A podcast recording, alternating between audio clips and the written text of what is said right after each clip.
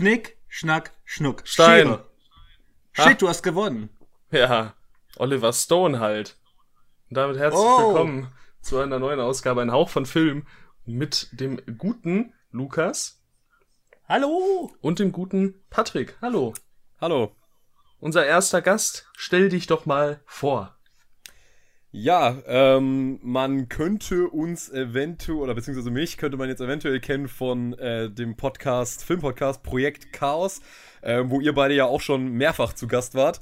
Ähm, ja, da sind wir, glaube ich, formattechnisch gar nicht so weit weg von eurem. Also wir äh, nehmen uns eigentlich immer alle zwei Wochen äh, einen Film vor, den wir dann auch oft mit Gästen, ja, so gut es geht, in, von, in jeder Hinsicht analysieren. Also inhaltlich, auch äh, formal, äh, auch was der Film vielleicht äh, politisch zu sagen hat und machen das meistens immer so in 60 bis 90-minütigen Folgen und hin und wieder kommt auch mal eine Filmfights-Folge angelehnt an das Format Rocket Beans, wo wir ja das erste Mal gemeinsam aufgenommen haben ähm, und ich natürlich völlig verdient gewonnen hatte.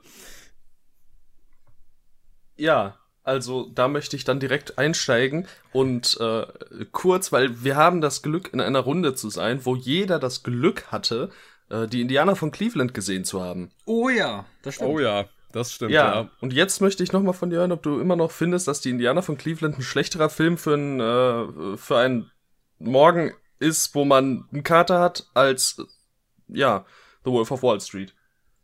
Äh, na, also ich würde, ich, äh, das würde ich, das werde ich, das werde ich jetzt hier nicht vor laufendem Mikro zugeben, aber ähm, ich würde definitiv sagen, er wäre, er wäre in consideration, aber gegen Wolf of Wall Street, nee, da kommt er nicht gegen dran. Finde ich immer noch frech. Aber das ist natürlich äh, Teil von Filmfights, dass man sich da auseinandersetzen muss. Ähm, naja, aber immerhin äh, ja, konnte ich schon an zwei Leute den Film abdrücken, also das war gut. Ja, ich Ja. bin auch sehr, ich bin auch sehr dankbar für die Empfehlung. Also wirklich, ich glaube, ich hätte mir den sonst nie im Leben angeschaut. Ja, so ist das. Lukas habe ich den ja auch, ähm, nachdem ich bei ihm zu Gast war bei Wer wird Filmmillionär, glaube ich, aufgedrückt. Das ist korrekt, ja. Der war auch positiv äh, überrascht. Also Ja, das- das an ist cool. alle, an alle da draußen, äh, die Indianer von Cleveland gucken. Das ist jetzt so schon mal das, was ihr aus diesem Podcast ziehen könnt. Ja, oder auf Letterbox Major League, das ist der englische. Genau, Major League ist der Originaltitel. Dass jetzt die Sequels auch sein müssen, ist eine andere Frage, aber ja, wir werden sehen. Und, und man muss sich auch fragen, warum der deutsche Titel halt irgendwie schon nicht so geil ist wie der englische. Also Major League klingt halt in meinen Augen viel catchier als die Indianer von Cleveland. Ich meine, es sind die Cleveland Indians, also was. Ja, was, all, all, ja, das ist halt. Ich weiß nicht, das ist halt so, als würdest du irgendwie einen Film über die Chicago Bulls machen, das wären dann die Bullen von Chicago. Also, ja. das ist, also, das ist halt so immer so. das Stark. Das ist halt so meine, diese wir werden 80, das, das ist halt so diese 80er Jahre Eindeutschung. Ja, es gibt Schlimmeres, okay. Klar, Beverly Hills Ninja die Kampfwurst. Mhm. Kennt ihr, kennt ihr das? Nee, nee. Nein. Was ist. Also, den, wie ist der also den- Originaltitel? Das, das, das müsste ich jetzt selber nochmal nachschauen. Ich kenne immer nur diesen deutschen Titel, den ich halt abnormal abfeier. Der ist wirklich so. Der ist. Das klingt sehr verrückt, ja. Also, Äh, gut. Ich gehe gleich mal auf Recherchetour. Äh, du kannst weiter im Programm machen. Okay. okay, wir haben, wie ähm, ihr durch unsere Einleitung eventuell herausgehört habt oder einfach am Ende der letzten Ausgabe gehört habt, ähm, Es gibt auch Leute, die unser können heutiges lesen. Thema. Ja, es gibt Leute, die können lesen. Wenn ihr das angeklickt habt, dann habt ihr wahrscheinlich den Titel gelesen. Es geht um Oliver Stone-Filme. Und zwar um sechs Ja. an der Zahl heute. Expliziter. Ja, genau, sechs. Sechs Stück, ja. Und äh, wir gehen da wahrscheinlich nach Erscheinungsdatum durch, Ja, würde ich gut. sagen. Ja. Ja. Und zwar, dann äh, rattern wir die jetzt einfach mal eben schnell runter. Es geht um Talk Radio, Born on the 4th of July, The Doors, JFK, ähm, Nixon und Any Given Sunday. Und Richtig. weil der gute Patrick ein großer Fan von Oliver Stone und seinen Filmen ist, ähm, ja, ist er heute hier. Ja. Ja, und freue mich. Und, und freue mich endlich mal, freue mich mal wirklich in aller Ausführlichkeit über seine Filme sprechen zu dürfen. Ja, ich bin mal gespannt, wie sehr, wie, wie froh du noch gestimmt bist, nachdem wir Äh. durch sind mit dem Podcast. Spoiler. Aber wir werden, Spoiler. Wie, wie gesagt, wie gesagt, ich, ich befürchte eine fünf, inoffizielle Fünfheitsfolge. Ja, also, ich sag mal von vornherein so.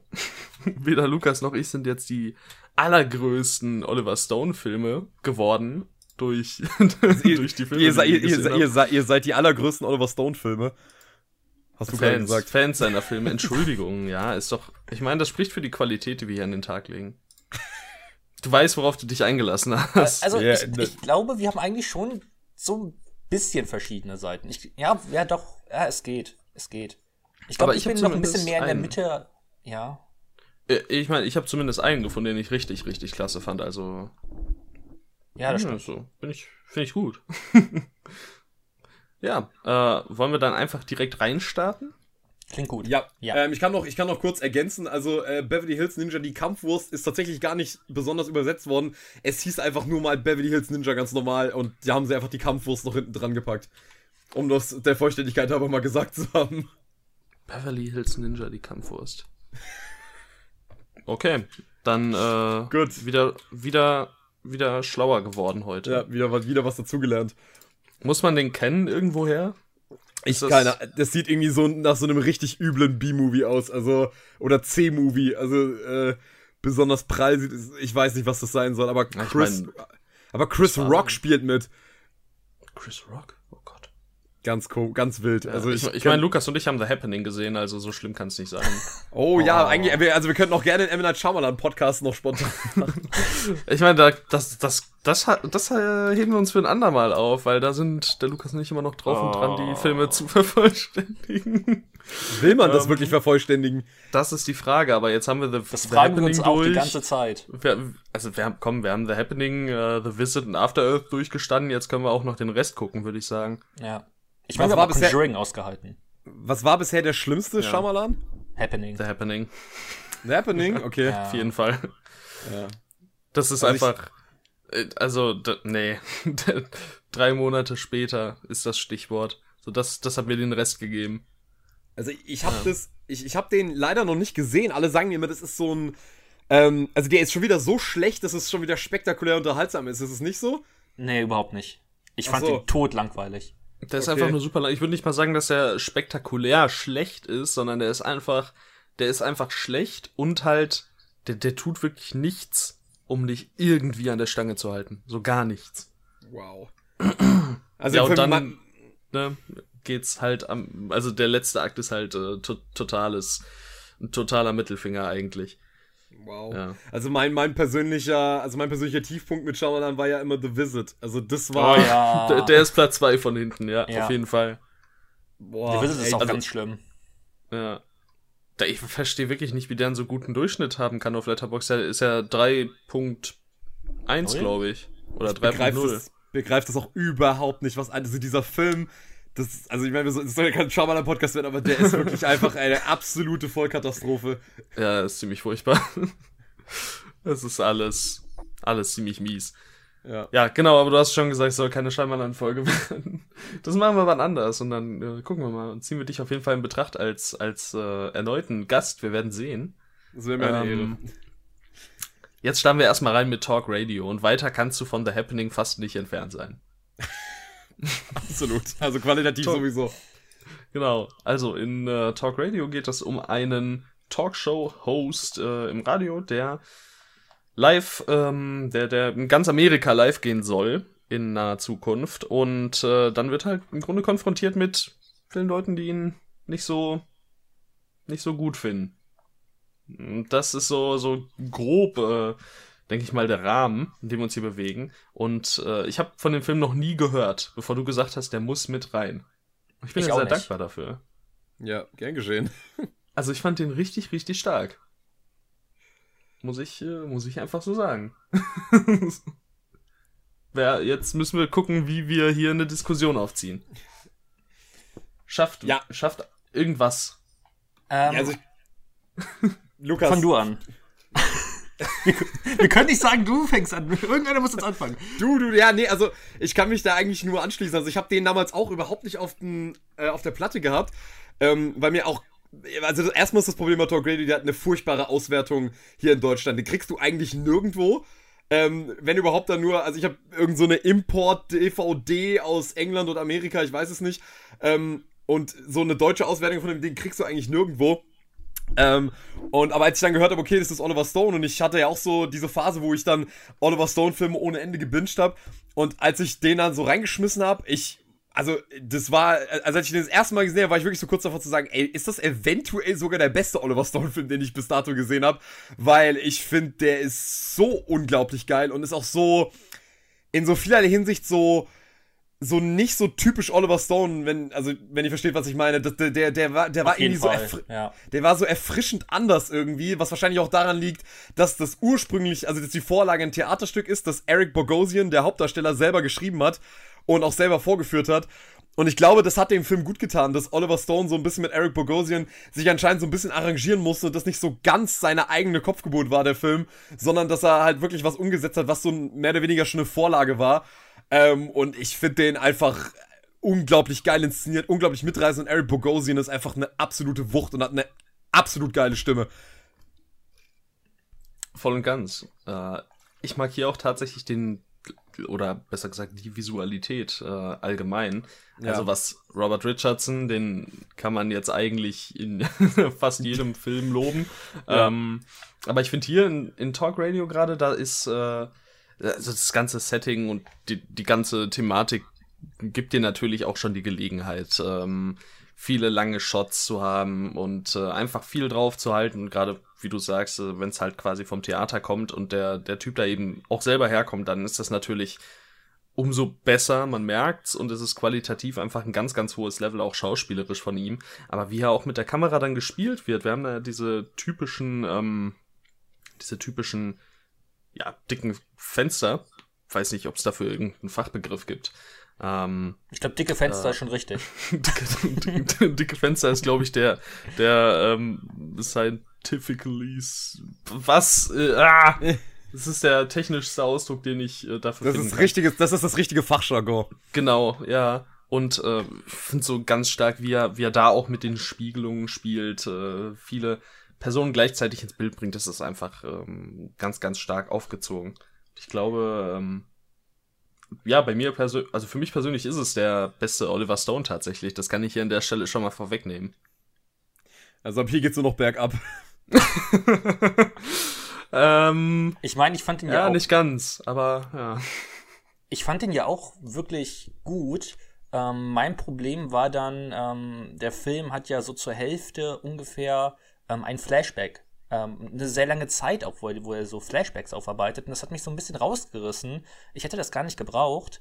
Ähm, ich fand nämlich dieses Kammerspielartige, wie der Film inszeniert ist, äh, ziemlich grandios. Und ähm, dann wurde ich so ein bisschen rausgerissen. Ähm, natürlich gibt es der Figur von Eric Bogosian mehr Tiefe. Ähm, aber ich, für mich hätte es auch gereicht, wäre der Film 20 Minuten kürzer gegangen und es hätte diesen Flashback nicht gegeben. Wir hätten uns wirklich die ganze Zeit nur in diesem ähm, Radiostudio befunden. Ähm, hätte ich auch sehr interessant gefunden. Ähm, das ist so vielleicht mein größter Kritikpunkt an dem Film, aber der ist trotzdem halt noch wirklich gut. Hm, ich kann es kann ich nachvollziehen, dass das so ein bisschen die Dynamik rausnimmt.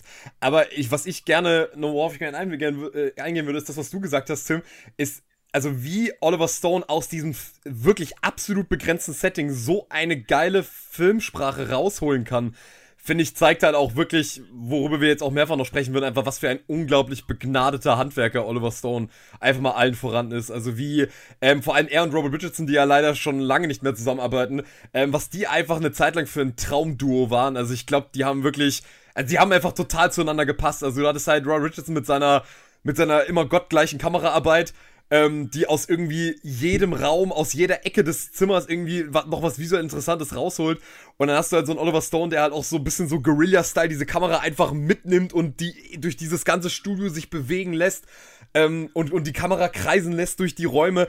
Besonders, besonders geil finde ich ja am Ende, wenn er diesen totalen Nervzusammenbruch hat und ähm, diese und praktisch die Kamera sich so dreht, als würde ähm, alles um, also als würde praktisch sich sein Tisch drehen.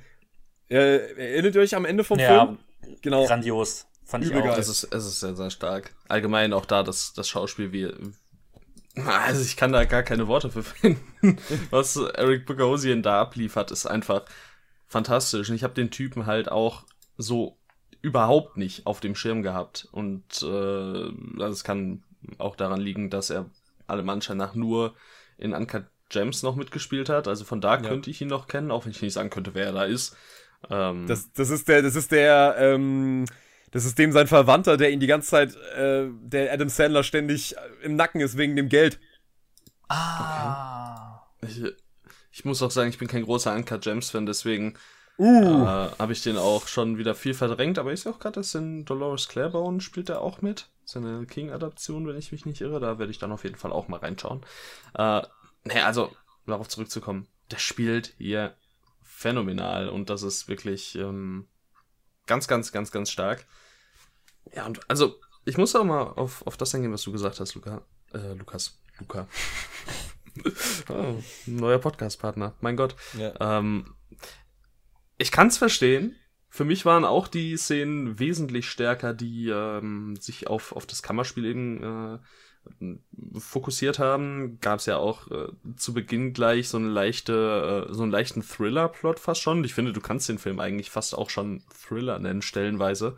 Ähm, da, da ist irgendwie so eine oftmals unterschwellige, aber manchmal auch sehr präsente Anspannung da, die ich, die ich einfach, also die mich so richtig mitgerissen hat. Dagegen sind dann die Szenen, die äh, außerhalb spielen, tatsächlich ein bisschen, ja, ich, ich will mal sagen simpler. Ich glaube, das trifft's vielleicht ganz gut, äh, ohne das jetzt irgendwie abwertend zu meinen oder so. Also es war auch alles noch relativ vernünftig, aber äh, ich fand's einfach so, wie hier mit Anrufen auch gespielt wird, dann äh, Interior, ähm, fand ich's ein bisschen, fand ich's ein bisschen stärker doch, muss ich sagen. Wäre jetzt, wär jetzt so mein Punkt dazu. Mhm. Ja. Ich finde, das fasst eigentlich schon ganz gut Talk Radio zusammen, oder? Eine grandiose Kamera, ein grandioser Eric Bogasian. Für mich ist das kein Film, über den ich jetzt stundenlang sprechen könnte. Da habe ich jetzt andere hier auf der Liste. Aber ähm, ich finde das einfach ein sehr, sehr starker und solider Film, äh, den man unbedingt weiterempfehlen sollte, vor allem weil der halt auch äh, sehr unbekannt ist. Ähm, Unverständlicherweise. unverständlicherweise in der Filmografie von Oliver Stone und ja, Also einfach ein er, nimmt, er, er, er nimmt ja in Oliver Stones Filmografie auch eine ganz besondere Position. Und wenn man sich mal anschaut, zu welchem Zeitpunkt der Film eigentlich kam. Oliver Stone hat 1986 Platoon gemacht, hat dafür riesigen kommerziellen Erfolg eingefahren, hat einen Oscar bekommen. Ähm, war, der war mehr oder weniger auf der Höhe seines Schaffens zu dem Zeitpunkt. Macht dann im nächsten Jahr Wall Street, kassiert wieder den nächsten Oscar für seinen Hauptdarsteller halt eben ein. Und macht dann auf einmal mit Talk Radio eigentlich so einen super kleinen, bud klein budgetierten, ähm, ja, so einen kleinen budgetierten Indie-Film. gedachten Film, ja. Ja, kleinen gedachten Film, wobei man, okay, man muss dazu sagen, ähm, das habe ich erst später rausgefunden, John C. McGinley, der ja einer der Lieblings-, also, also so ein Standarddarsteller in Oliver Stone-Filmen ist, der hat mal erzählt, dass er ähm, Wall Street und Talk Radio, also dass das parallel gedreht wurde tatsächlich. Also äh, früh morgens, früh morgens ist er praktisch äh, dem, an dem Set von Wall Street gewesen und abends haben sie Talk Radio aufgenommen. Boah, Wahnsinn. Ja. Das, Ja, das ist eine Leistung. Aber das ist generell so ein Ding, worüber wir gleich, worüber wir wahrscheinlich noch mehrfach sprechen müssen, ist einfach Oliver Stones anscheinend abgefahrene Arbeitsethik, weil einfach, der Typ hat einfach Der, der zehn, zehn fucking, zehn fucking Filme in zehn Jahren abzuliefern. Das ist schon, das ist schon wirklich, das ist schon wirklich eine Leistung. Vor allem, wenn man bedenkt, was er da für Filme gemacht hat. Das sind ja keine anderthalbstündigen, so, also nicht, nicht so Woody Allen-mäßig so ähm, anderthalbstündige Dialogfilme, Und sondern seicht, ne? Also ja, Ja. ich weiß, was du Ja. meinst. ja, Und da, sondern, sind, da, sind, da sind ja auch, also das wollen wir jetzt nicht abwerten, zwingend meinen, Nee, da sind nee, ja auch einige gute Filme dabei. klar, äh, Ähm, mit, aber mit, es ist, ja, genau, sprich dich aus, guter Mann. Nee, also, nee, Woody Allen ist natürlich auch äh, super klar, aber nur seine Filme sind halt einfach, was die Production Values angeht, natürlich bei weitem nicht so aufwendig wie jetzt äh, unglaublich große Konzertszenen wie in The Doors oder dieses absolute Schnittgewitter aus JFK oder ähm, oder auch so ein Film wie Natural Born Killers, wo Oliver Stone angeblich elf Monate dran geschnitten hat. Also, das, wo ich mir, wo ich mir halt so denke, okay, wie, wie schaffst du das? Also, der, der muss ja wirklich zehn Jahre lang praktisch nur am Set, gese nur am Ja. Set gesessen sein. Ich meine, wenn man sich Natural Born Killers anguckt, dann weiß man, was da geschnitten wurde. Also, da weiß man, wo die Schnittarbeit hingeflogen ist. Ähm, so viel wie da übereinander gelegt wird, stellenweise. Aber, ja, ich weiß, was du meinst. Es ist kein, kein Midnight in Paris, wolltest du eben sagen. Das wollte ich eigentlich aus dir rauskitzeln. Das ist nämlich ein- einer meiner absoluten Lieblingsfilme. Ich finde den auch Ähm, großartig. Ja, oder welchen ich auch noch super finde, so ähnliche Zeit ist äh, Vicky Cristina Barcelona, den ich auch richtig klasse finde. Okay, der war jetzt noch drei Jahre früher, aber trotzdem. Ähm, da sind viele gute Filme auch dabei, aber es ist natürlich so ein anderes, es ist einfach eine andere Welt, kann man eigentlich schon sagen, ob man sich jetzt eben in diesem Romcom mit Drama-Elementen äh, bewegt oder halt full ins Drama reingeht und da wirklich probiert, sehr viel auch aus seinen Charakteren eben herauszuholen. Was, mhm. was ja beispielsweise bei Talk Radio, und das ist ja das Krasse, trotz dieser Limitation im Setting, ähm, extrem gut passiert. Also du kriegst einen sehr guten Eindruck davon, welche Person dir dagegen oder welche, welcher Person du da gerade zusiehst. Nur ja. von den ersten 20 Minuten äh, ja. Prolog quasi, die ja. ich übrigens äh, als, als Einleitung in dem Film also ich fand die grandios. Also es war wirklich was, wo ich sagen will, okay, diese Einleitung ist mit einer der besten Filmeinleitungen, die ich so kenne. Mhm.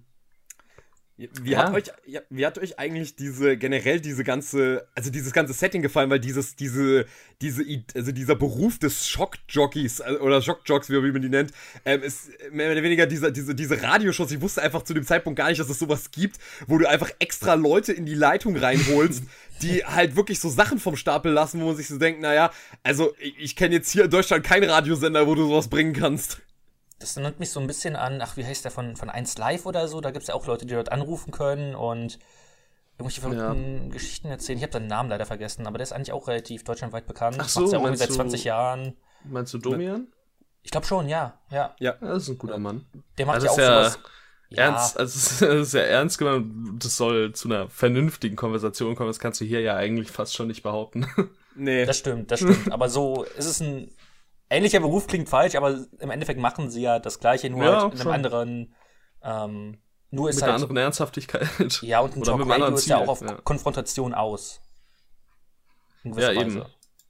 Was natürlich, ähm. äh, was, was cool ist.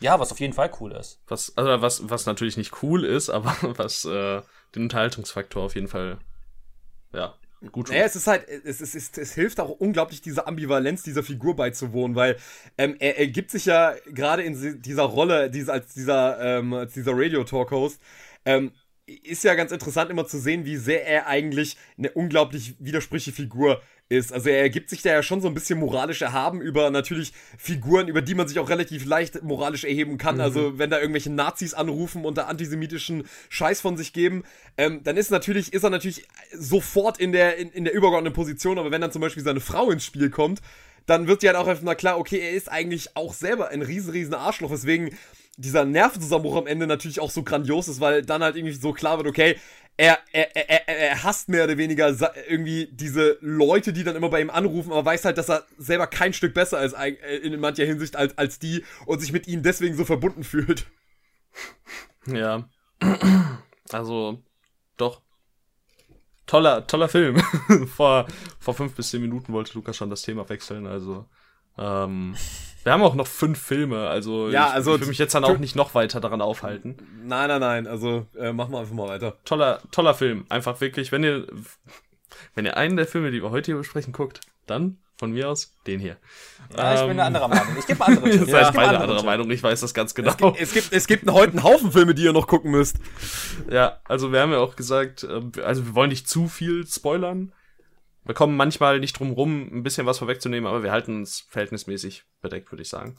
Ähm, also wir gehen jetzt nicht voll auf Spoiler. Ihr braucht jetzt nicht, oder wir wollen jetzt hier nicht alles totschweigen. Also nicht ab der ersten halben Stunde, sagen wir gar nichts mehr, so ist es nicht, aber äh, wir müssen jetzt vielleicht nicht immer das Ende verraten, außer bei Zeug, wo es klar ist. Okay, äh, geboren am 4. Juli. Auch wieder so ein Film, der einen mega geilen Anfang hat, finde ich. Oder einen extrem starken ersten Akt. Hm, Was ist eure Meinung? Ähm, vielleicht sollten wir erstmal sagen, wovon der Film handelt. Ähm, der. Film handelt ja von Ron Kovic. Ähm, das ist ein Mann, der tatsächlich am 4. Juli 1946 geboren wurde. Deswegen heißt der Film auch geboren am 4. Juli. Und ähm, der tritt nach seinem Highschool-Abschluss ähm, ja schon aus idealistischen äh, Vorstellungen den äh, Marines bei, weil er für sein Land im Vietnamkrieg kämpfen möchte. Und ähm, sie kämpfen dann halt im Vietnamkrieg und begehen aber ähm, bei einem Einsatz ein Massaker an Zivilisten. Und ähm, sie haben dann einen sehr unkoordinierten Rückzug. Und äh, da glaubt äh, Ron, dass er aus Versehen einen seiner Kameraden getötet hat, im Glauben, äh, es wäre ein Vietnamese. Und als er dann diesen Vorfall melden möchte, ähm, ja, sagt der Vorgesetzte, ähm, dass er es einfach vergessen soll. Und ich finde, da sieht man eigentlich ganz gut, was Oliver Stone auch sehr gut kann. Es ist diese sehr starke Kritik von Nationalismus und Patriotismus, die ich auch schon im Platoon echt grandios fand. Und das war einer der Gründe, warum ich mich sehr auf Geboren am 4. Juli gefreut habe. Ähm, ich fand auch diesen ersten Akt, wie du, du gerade schon gesagt hast, Tim, echt stark. Aber für mich flacht der Film dann ähm, so ab der Hälfte des Filmes schon irgendwie ab. Und ähm, ich habe dann ein bisschen mehr erwartet. Aber vielleicht seht ihr das ja anders. Ja, wollen wir vielleicht wieder reinstarten mit einem kleinen Monolog von Patrick? Ist das, meinst du, das ist, äh, das ist ein gutes Ding? Können wir nämlich unsere Meinung, meine, unsere entsprechend abweichende Meinung noch dazu äußern immer.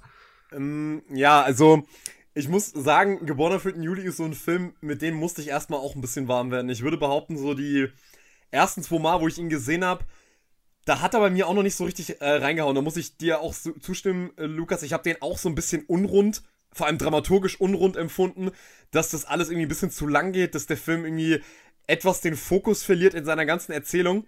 Aber als ich ihn das letzte Mal gesehen habe, muss ich wirklich sagen, da hat er mich echt an, an vielen Stellen wirklich echt sehr, sehr bewegt und irgendwo umgehauen. Also, ähm, ich finde halt, warum der mir auch um einiges besser gefällt als Platoon, liegt da, liegt vor allem daran, dass es halt so eine sehr persönliche, also dass es ein sehr persönliches Schicksal ist, was da ähm, geschildert wird. Und ich mag diesen, also ich finde den Film wirklich absolut geil.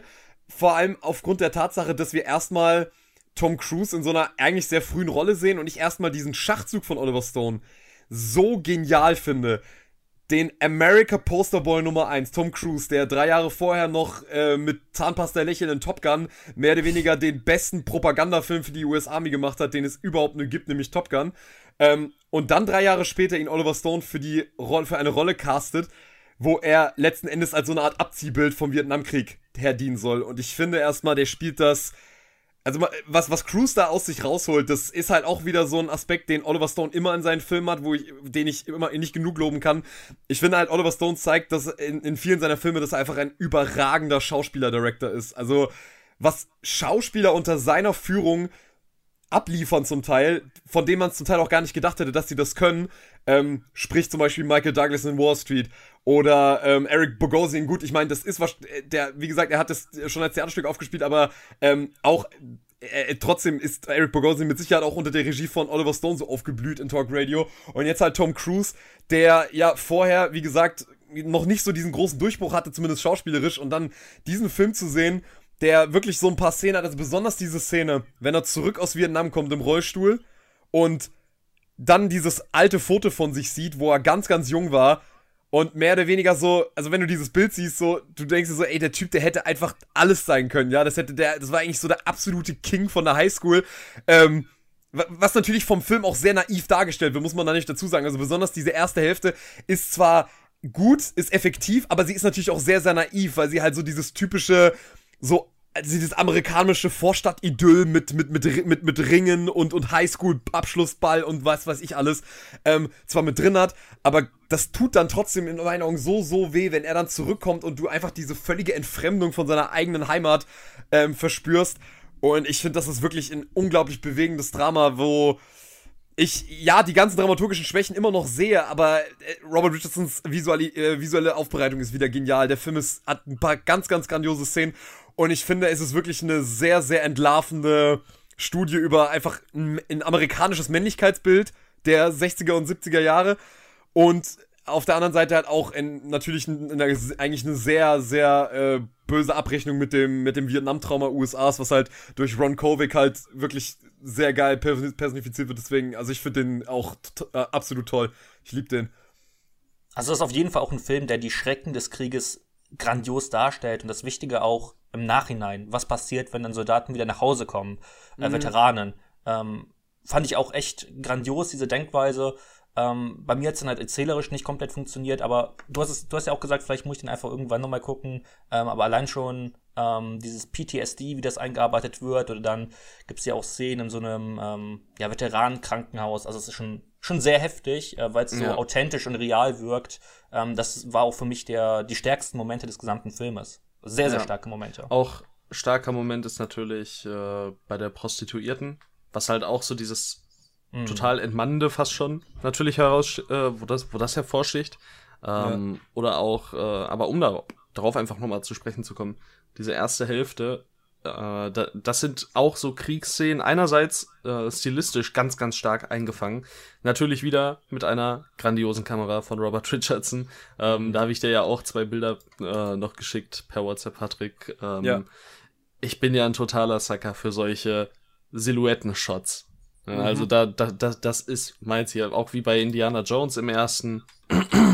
Schön vor, vor orangenem Hintergrund und so. Und das ist einfach ein visueller Augenschmaus. Und das haben wir hier auch. Und das halt eben in so einer widerlichen Thematik. Ähm, also hier wird einfach auch im Krieg und nach dem Krieg perfekt vermittelt, warum Krieg so eine ekelhafte Sache ist. Äh, und das zeigt auch immer wieder bei mir, warum sowas, warum Kriegsfilme für mich eigentlich relativ gut funktionieren.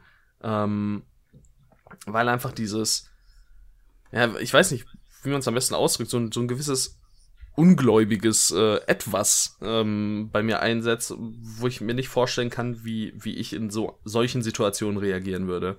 Also dahingehend äh, finde ich, ist der Film extrem effektiv. Das sind auch für mich die besten Momente des Films.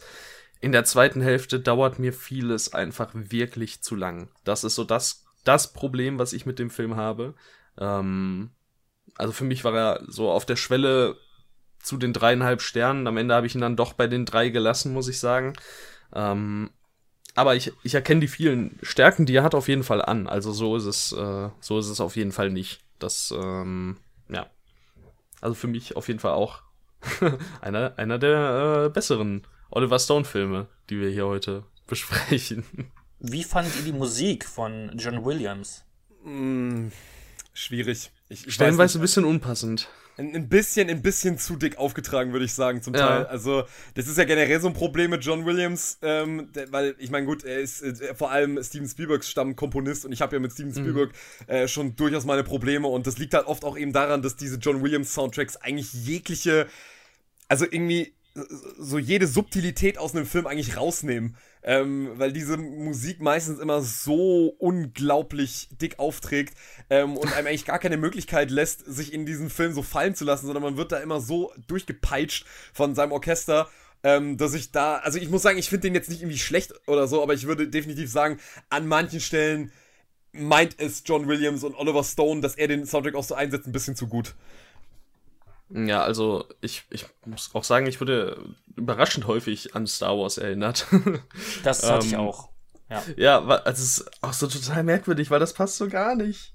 so gar nicht äh, zum Film. Also da gibt's auf jeden Fall bessere oder da, da hätte es einen besseren Composer geben können, denke ich. Ähm, es war jetzt nicht desaströs. So ist es nicht. nee. Ich, ich, ich würde vielleicht gerne noch einen äh, Punkt ansprechen bezüglich ähm, des Films. Und zwar, ich habe mal eine ganz wunderbare Kritik gelesen von äh, jemandem auf Letterbox, der hat, äh, der heißt Josh Larson. Das ist, glaube ich, ein amerikanischer, der englischer Filmkritiker. Der hat zu Geboren am 4. Juli wirklich ein paar Zeilen geschrieben. Da habe ich echt Gänsehaut gekriegt, als ich das gelesen habe. Und zwar ähm, sehen wir ja am Anfang vom Film, ne, wie ähm, Ron Kovic ja dieses Ringmatch verliert. Ihr erinnert euch? Und er ja. dann so und er dann so völlig am Boden ist und eigentlich überhaupt nicht damit zurechtkommt, dass er da verloren hat. Und dann er ist ja am Anfang noch so dieser super naive, so Amer auch so American Poster Boy, der unbedingt in den Krieg will, weil er äh, seinem Land dienen will. Und wenn er dann praktisch zurückkommt, dann geht das ja dann, dann, dann verliert er mehr oder weniger alles, wofür er vorher stand, nämlich so dieses perfekte amerikanische männliche Ideal. Und als er praktisch durch seine, also durch seine, durch seine, durch seine Lähmung dann eben auch ähm, so sein, also sein, sein, Geschlechtsteil mehr oder weniger verliert, weil es ja nicht mehr funktioniert, weil er es nicht mehr spüren kann, ähm, verliert er ja mehr oder weniger einen, einen ganz essentiellen Teil seines eigenen Männlichkeitsbildes. Und ähm, was ich, was der, was der in der Kritik hat geschrieben hat, das fand ich so toll. Ganz, ganz am Ende vom Film hast du einen Ron Kovic, besonders in der Szene, wenn er dann äh, vor den Eltern des Jungen, den er erschossen hat, wenn er dann da beichtet, was ich auch eine ganz, ganz großartige Szene finde, wenn dann auch mit diesen Straight Diopter-Shots gearbeitet wird, das ist richtig geil, finde ich. Ähm, was ich so, was, was ich so schön fand, was er hat nämlich geschrieben, dass praktisch Ron Kovic hat sich eingestanden, dass er verloren hat, was er am Anfang überhaupt nicht konnte. Er konnte nicht mit Niederlagen umgehen und gegen Ende ist er jemand, der praktisch die Niederlage akzeptiert hat und seine Men und praktisch die Niederlage seiner eigenen Männlichkeit akzeptiert hat, aber dafür praktisch seine Menschlichkeit dafür gewonnen hat. wenn er dann praktisch als Friedensaktivist unterwegs ist. Und das fand ich ey, wirklich eine sehr schöne Beobachtung, die ich gerne nochmal erwähnt haben wollte, weil das ist das auch was, warum ich den Film dann doch so sehr schätze, obwohl er, wo ich ganz bei euch bin, der Film ähm, ist zum Teil von Oliver Stone einfach zu lang und äh, zu ausführlich und einfach zu, äh, wie, und das ist halt immer so ein generelles Problem bei Stone, auch teilweise zu einseitig und äh, klischiert dargestellt, weil besonders die Mutter, ich weiß nicht, wie es euch ging, aber Gott, ey, diese Mutterfigur fand ich hm. zum Kotzen. Ich hasse mein diese. Gott ist ein gutes Stichwort da. Ja, nee, es war schon. Also, es war halt so dieses Jahr typisch, ne, was man eigentlich. Also so ein Abziehbild, wie man es eigentlich äh, äh, ja nicht unbedingt braucht. Aber naja, was soll man dazu sagen? so, ja, ich meine, es ist halt, jeder erkennt es auf den ersten Blick. Also wir wissen nach zwei Minuten, wie diese Frau ist und dass sie sich nicht verändern wird und ja, so ist es halt. Ja, Ne? Also, ja. ja da, da, findet halt auch keine Entwicklung statt, was sehr schade ist. Mm, das ist wahr, ja. Die bleibt halt einfach immer so die Drachenmutter, also weiß ich nicht. Mhm. Das, äh, auch, auch, auch wenn ich sagen muss, es gibt leider auch ein paar Szenen, die vielleicht so ein klitzekleines bisschen unfreiwillig komisch sind. Ähm, äh, Stichwort, wenn Ron Kovic ganz, ganz laut die ganze Zeit durch den äh, durch das äh, durch die ja, Küche weiß, Pe ja, Pe Pe Penis schreit und seine Mutter so oh mein Gott nein nein nein sag das nicht. Nein nein nein nein. Also das war halt das ja es war eine Spur übertrieben. Ja definitiv. Ich meine ja es, es passt zur Figur aber ja okay wir haben es halt auch schon nach den ersten fünf Minuten begriffen und ja, äh, ja nee nee Auch die ganze Nachbarschaft dann im Shot danach. So. Ja. Gefühlt alle auf den Straßen. Was geht denn da? naja. Ja. Es war geboren am 4. Juli. Es war. Ich finde, es ist ein guter Film. So. Aber da hört es halt leider bei mir schon auf dann. Er hat seine guten Momente. Auch einige eher weniger guten. Kann man machen. Okay. Ähm, Nächster Film. Ich sagen, gehen wir zu The Doors, ne? Ja. Dann Komm, treten Patrick. wir durch die Türen, durch die Doors. ah, oh, yeah, yeah. äh, komm, Patrick, erzähl du doch mal, worum es da geht. Jetzt haben wir nämlich schon jeweils einen übernommen, jetzt bist du auch dran. Vervollständige das Bild. Naja, gut, ihr gebt mir ja eigentlich eine sehr dankbare Inhaltsangabe. Ähm, weil, äh, was soll man zu The Doors groß sagen? Also, es geht letzten Endes um Jim, also im, im, eigentlich im Mittelpunkt des Films steht Jim Morrison, der halt eben mit, ja, mehreren Kumpels von ihm halt so von, am Anfang vom Film als so eine Art, ja, schon sehr, also sehr, also ein, ein sehr nonkonformistischer Typ dargestellt wird, der eigentlich, äh, ja, der, der, der, der, der sich gerne mal in so ein paar Drogentrips verliert, der, ähm, der auch immer so eine gewisse Nähe, auch so eine Todesnähe immer sucht und hat und es geht letzten Endes einfach nur um die, um die Entstehung der Band The Doors, um deren Erfolg, um aber vor allem auch Jim Morrisons Person, äh, Persona, die in dem Film als halt völlig durchgedrehten, äh, da, auf Dauerdrogen agierenden äh, ja, Musik, äh, Dauer, auf, auf, Dauer, auf Dauerdrogen seiende Musiklegende dargestellt wird.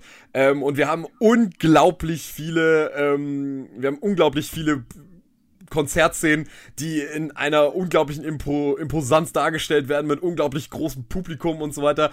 Ähm, und ja, es ist auf eine gewisse Art und Weise eigentlich nur ein Musik, ein Musikbiopic, ähm, aber zumindest in meinen Augen der deutlich besseren Sorte. Du hast ja, und ich möchte gleich einsteigen. Sorry, Lukas, ich unterbreche. Kein Problem, mach einfach.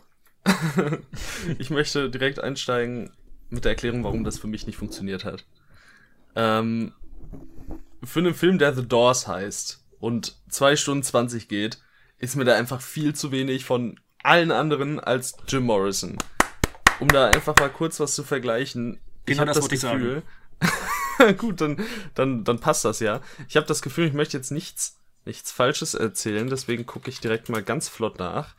Ähm, ich habe das Gefühl, dass in Rocketman der ja um Elton John geht. Nur um Elton John im Grunde. Äh, Letterbox möchte nicht laden. Wie lang geht der Film? Zwei Stunden? Rocketman ungefähr, ja. ja. Ja, zwei Stunden und eine Minute. Das sind derzeit 20 Minuten weniger mit einem Film auf Fokus auf nur einer Person. Ich meine, es ist hier im Grunde auch so, aber der Film halt heißt halt nicht Jim Morrison, sondern The Doors. Ich erfahre in Rocket Man in einer geringeren Laufzeit mehr über Figuren, die vermeintlich unwichtig sind, als in The Doors über welche, die wichtig sein sollten. Und das hat mich tatsächlich sehr gestört. Und das hat mir auch vieles am Film, möchte nicht sagen kaputt gemacht, aber ich, ich, der hat mich dadurch extrem verloren, dass ich äh, irgendwann realisiert habe, okay, da, da kommt nichts mehr. Das wird jetzt halt, das ist eine Jim Morrison Show und das ist ganz interessant, ja, aber für einen Film, der The Doors heißt, einfach halt meines Erachtens nicht zwingend so angemessen. Weiß nicht, was, was du mit dem Kritikpunkt anfangen kannst, Patrick. Ob du den zulässt. Ich, ich finde, das Ähm. ist halt häufig so bei Musik, Biopics, dann wird der Name der Band genommen oder bei, auch bei Bohemian Rhapsody, dann wird sich vollkommen auf Freddie Mercury konzentriert, aber die anderen äh, Bandmitglieder bleiben vollkommen blass, aber dann macht doch einen Film über Freddie Mercury und nicht über Queen.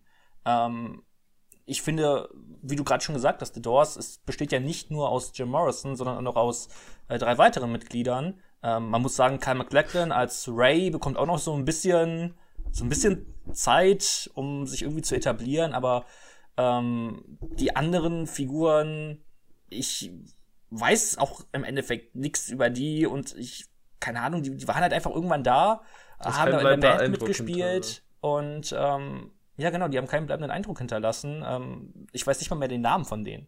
Und das Ich ist, meine, Ray hast du gewusst, also. Ja, mal- ja. Das sind 33, Periode 3%, also. das ist nicht so schlecht, aber ich hätte schon ein bisschen, ein bisschen mehr erwartet, auch wenn halt die Performance von Walt Kilmer, vielleicht können wir darüber mal sprechen, göttlich war. Also, das war fantastisch. Er ist ja mehr oder weniger die Reinkarnation von Jim Morrison. Also wenn man sich mal so, Ja. äh, wenn man sich so Fotovergleiche anguckt, also das hätte ja doch kein anderer Mensch spielen können als, äh, als, als, als Val Kilmer, der ja danach erstmal ein Jahr lang in Therapie musste, um Jim Morrison aus dem Kopf rauszubekommen. So, kleiner Trivia-Fakt am Rande. Das ist, äh, hatte ich keine Ahnung von. also es ist so, ist so ein ähm, äh, Method Acting Ding gewesen, mehr oder weniger. Ja, ich glaube, ich glaube, da wurden auch extrem viele. Ich glaube, Oliver, ich weiß nicht, ob Oliver Stone, da bin ich mir nicht mehr ganz sicher, ob, ob Oliver Stone ihm Drogen gegeben hat oder ob oder ob, ob oder ob äh, Jim, also äh, ich, woll- ich wollte gerade Jim Morrison sagen, weil er, weil er einfach verschmolzen. so, ja, er ist halt verschmolzen, aber ne, also es, es sind auch, glaube ich, auch extrem viele Drogen am äh, am, am, am, Set äh, am Set verabreicht worden oder war das in der Synchronisation? Ich bin mir gar nicht mehr sicher.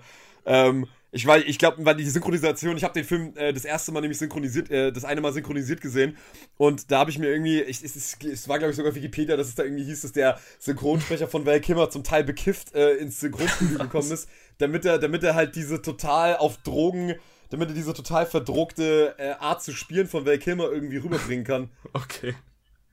Aber das ist das, ein äh, intra interessanter Fakt. Äh, lese ich ja auch gerade, während der Arbeit Gras geraucht haben. Ja, genau. So, ja, Nicht schlecht. aber, Nicht schlecht. Ja, Ja. nee, also Will Kilmer ist super. Das, äh, da sage ich gar nichts gegen. Ich, find, Ich meine, ich also mag wirklich- den Film auch sehr gerne so an sich, aber es war halt so der, der große Fakt, der mich gestört hat. Aber ich fand den wirklich sehr unterhaltsam. Die musikalische Untermalte, Untermalung ist halt grandios. Ähm, und insgesamt, also Patrick, wie du gerade schon zu Beginn gesagt hast, diese, diese Festival-Szenen dort, diese Konzertszenen, boah, wie, also, das sieht einfach geil aus. Das muss man einfach so sagen. Das ist, ist einfach echt sehr, sehr cool gemacht. Und wie dann auch Robert Richardson das alles einfängt, ähm, das fand ich große Klasse. Halt. ähm, ja, was, also was mich auch noch so minimal gestört hat, ähm, und da weiß ich nicht ganz, wie ihr dazu steht, äh, der Anfang, wo die Doors noch nicht existieren, ne? Ja. Ähm, da wird schon mit Musik von The Doors das Geschehen begleitet. Und ich finde das ja grundsätzlich eigentlich eine ganz coole Idee. Äh, dass man, dass man quasi die Geschichte von, hätte man das jetzt so gemacht, die Geschicht, Geschichte von Jim Morrison mit Musik von The Doors untermalt und halt äh, im, im Grunde die Band außen vor gelassen, also sein Leben außerhalb. Dav davor, oder gab's ihn danach? Ich glaube, oder ist der Ich glaube, ja. so früh verstorben? der ist mit, sieben, der ist mit glaub, 27 27. gestorben. Der ist Ja. mit 27 gestorben. Okay, da war die Band wahrscheinlich noch ein Ding. Also wahrscheinlich dann die Geschichte, hätte man die Geschichte davor erzählt, komplett. In, in Anführungszeichen komplett. Mit der Musik, das, das wäre wieder stilistisch eine ganz coole Sache gewesen. So, ähm, habe ich immer so dieses kleine innere Problem, Leute, die äh, den, den Podcast zu die, den Conjuring-Filmen äh, gehört haben, wissen es, wenn, wenn Musik gespielt wird, die zum Zeitpunkt des Geschehens nicht existiert. Das macht mich irgendwie fertig. Das war mir so klar, dass sie es angenommen hat.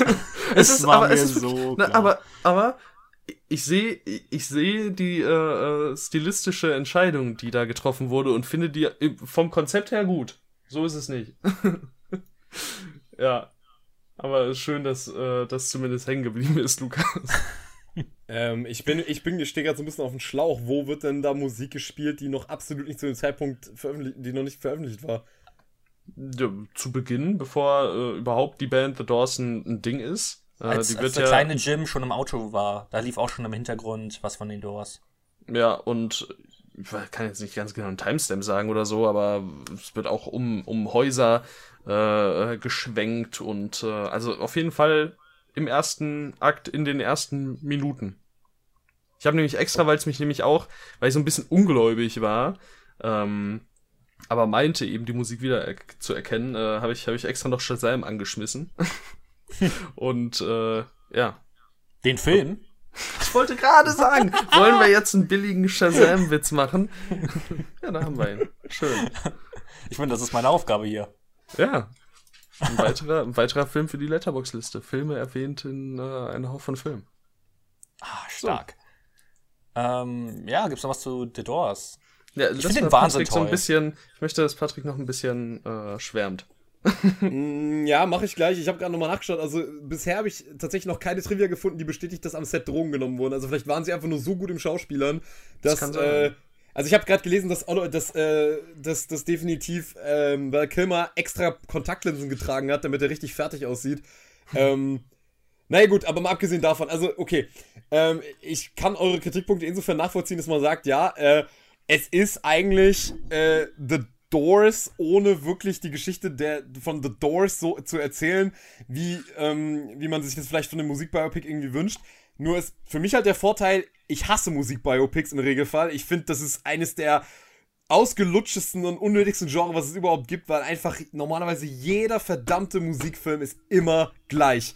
Es ist immer das Gleiche. Du hast immer irgendwie, ähm, ja, da kommt die Band da zusammen, dann haben sie irgendwie den, den Hauptsänger der Gruppe, der ist dann immer so ein ganz schwieriger Charakter und dann kommen sie wieder zu, gehen sie auseinander, gehen wieder zusammen. Dann haben sie, bevor sie, bevor das passiert, haben sie ein paar Auftritte da, ähm, da rocken sie dann die Halle, dann kriegen sie einen Plattenvertrag Ja. und diese, Es und gibt diese auch ein ganz ganze, tolles Video von Patrick H. Willems zu. ja, äh, wo, wo, wo er halt Walk, über Walk Hard, ne, wo er dann sagt, das ist der beste Musikfilm überhaupt, weil er einfach diese Klischees so zerstört hat, dass man eigentlich keinen Musikfilm mehr machen kann, ohne ohne weil dass es es aufs Korn nimmt, ne? Der, Ja. ähm, ja, und er, er macht's ja, er macht's ja äh, beim Aufbau seines Videos sehr ähnlich. Das ist, ja, also allgemein Patrick H. Williams für, für ähm, Film, äh, wie sagt man dazu?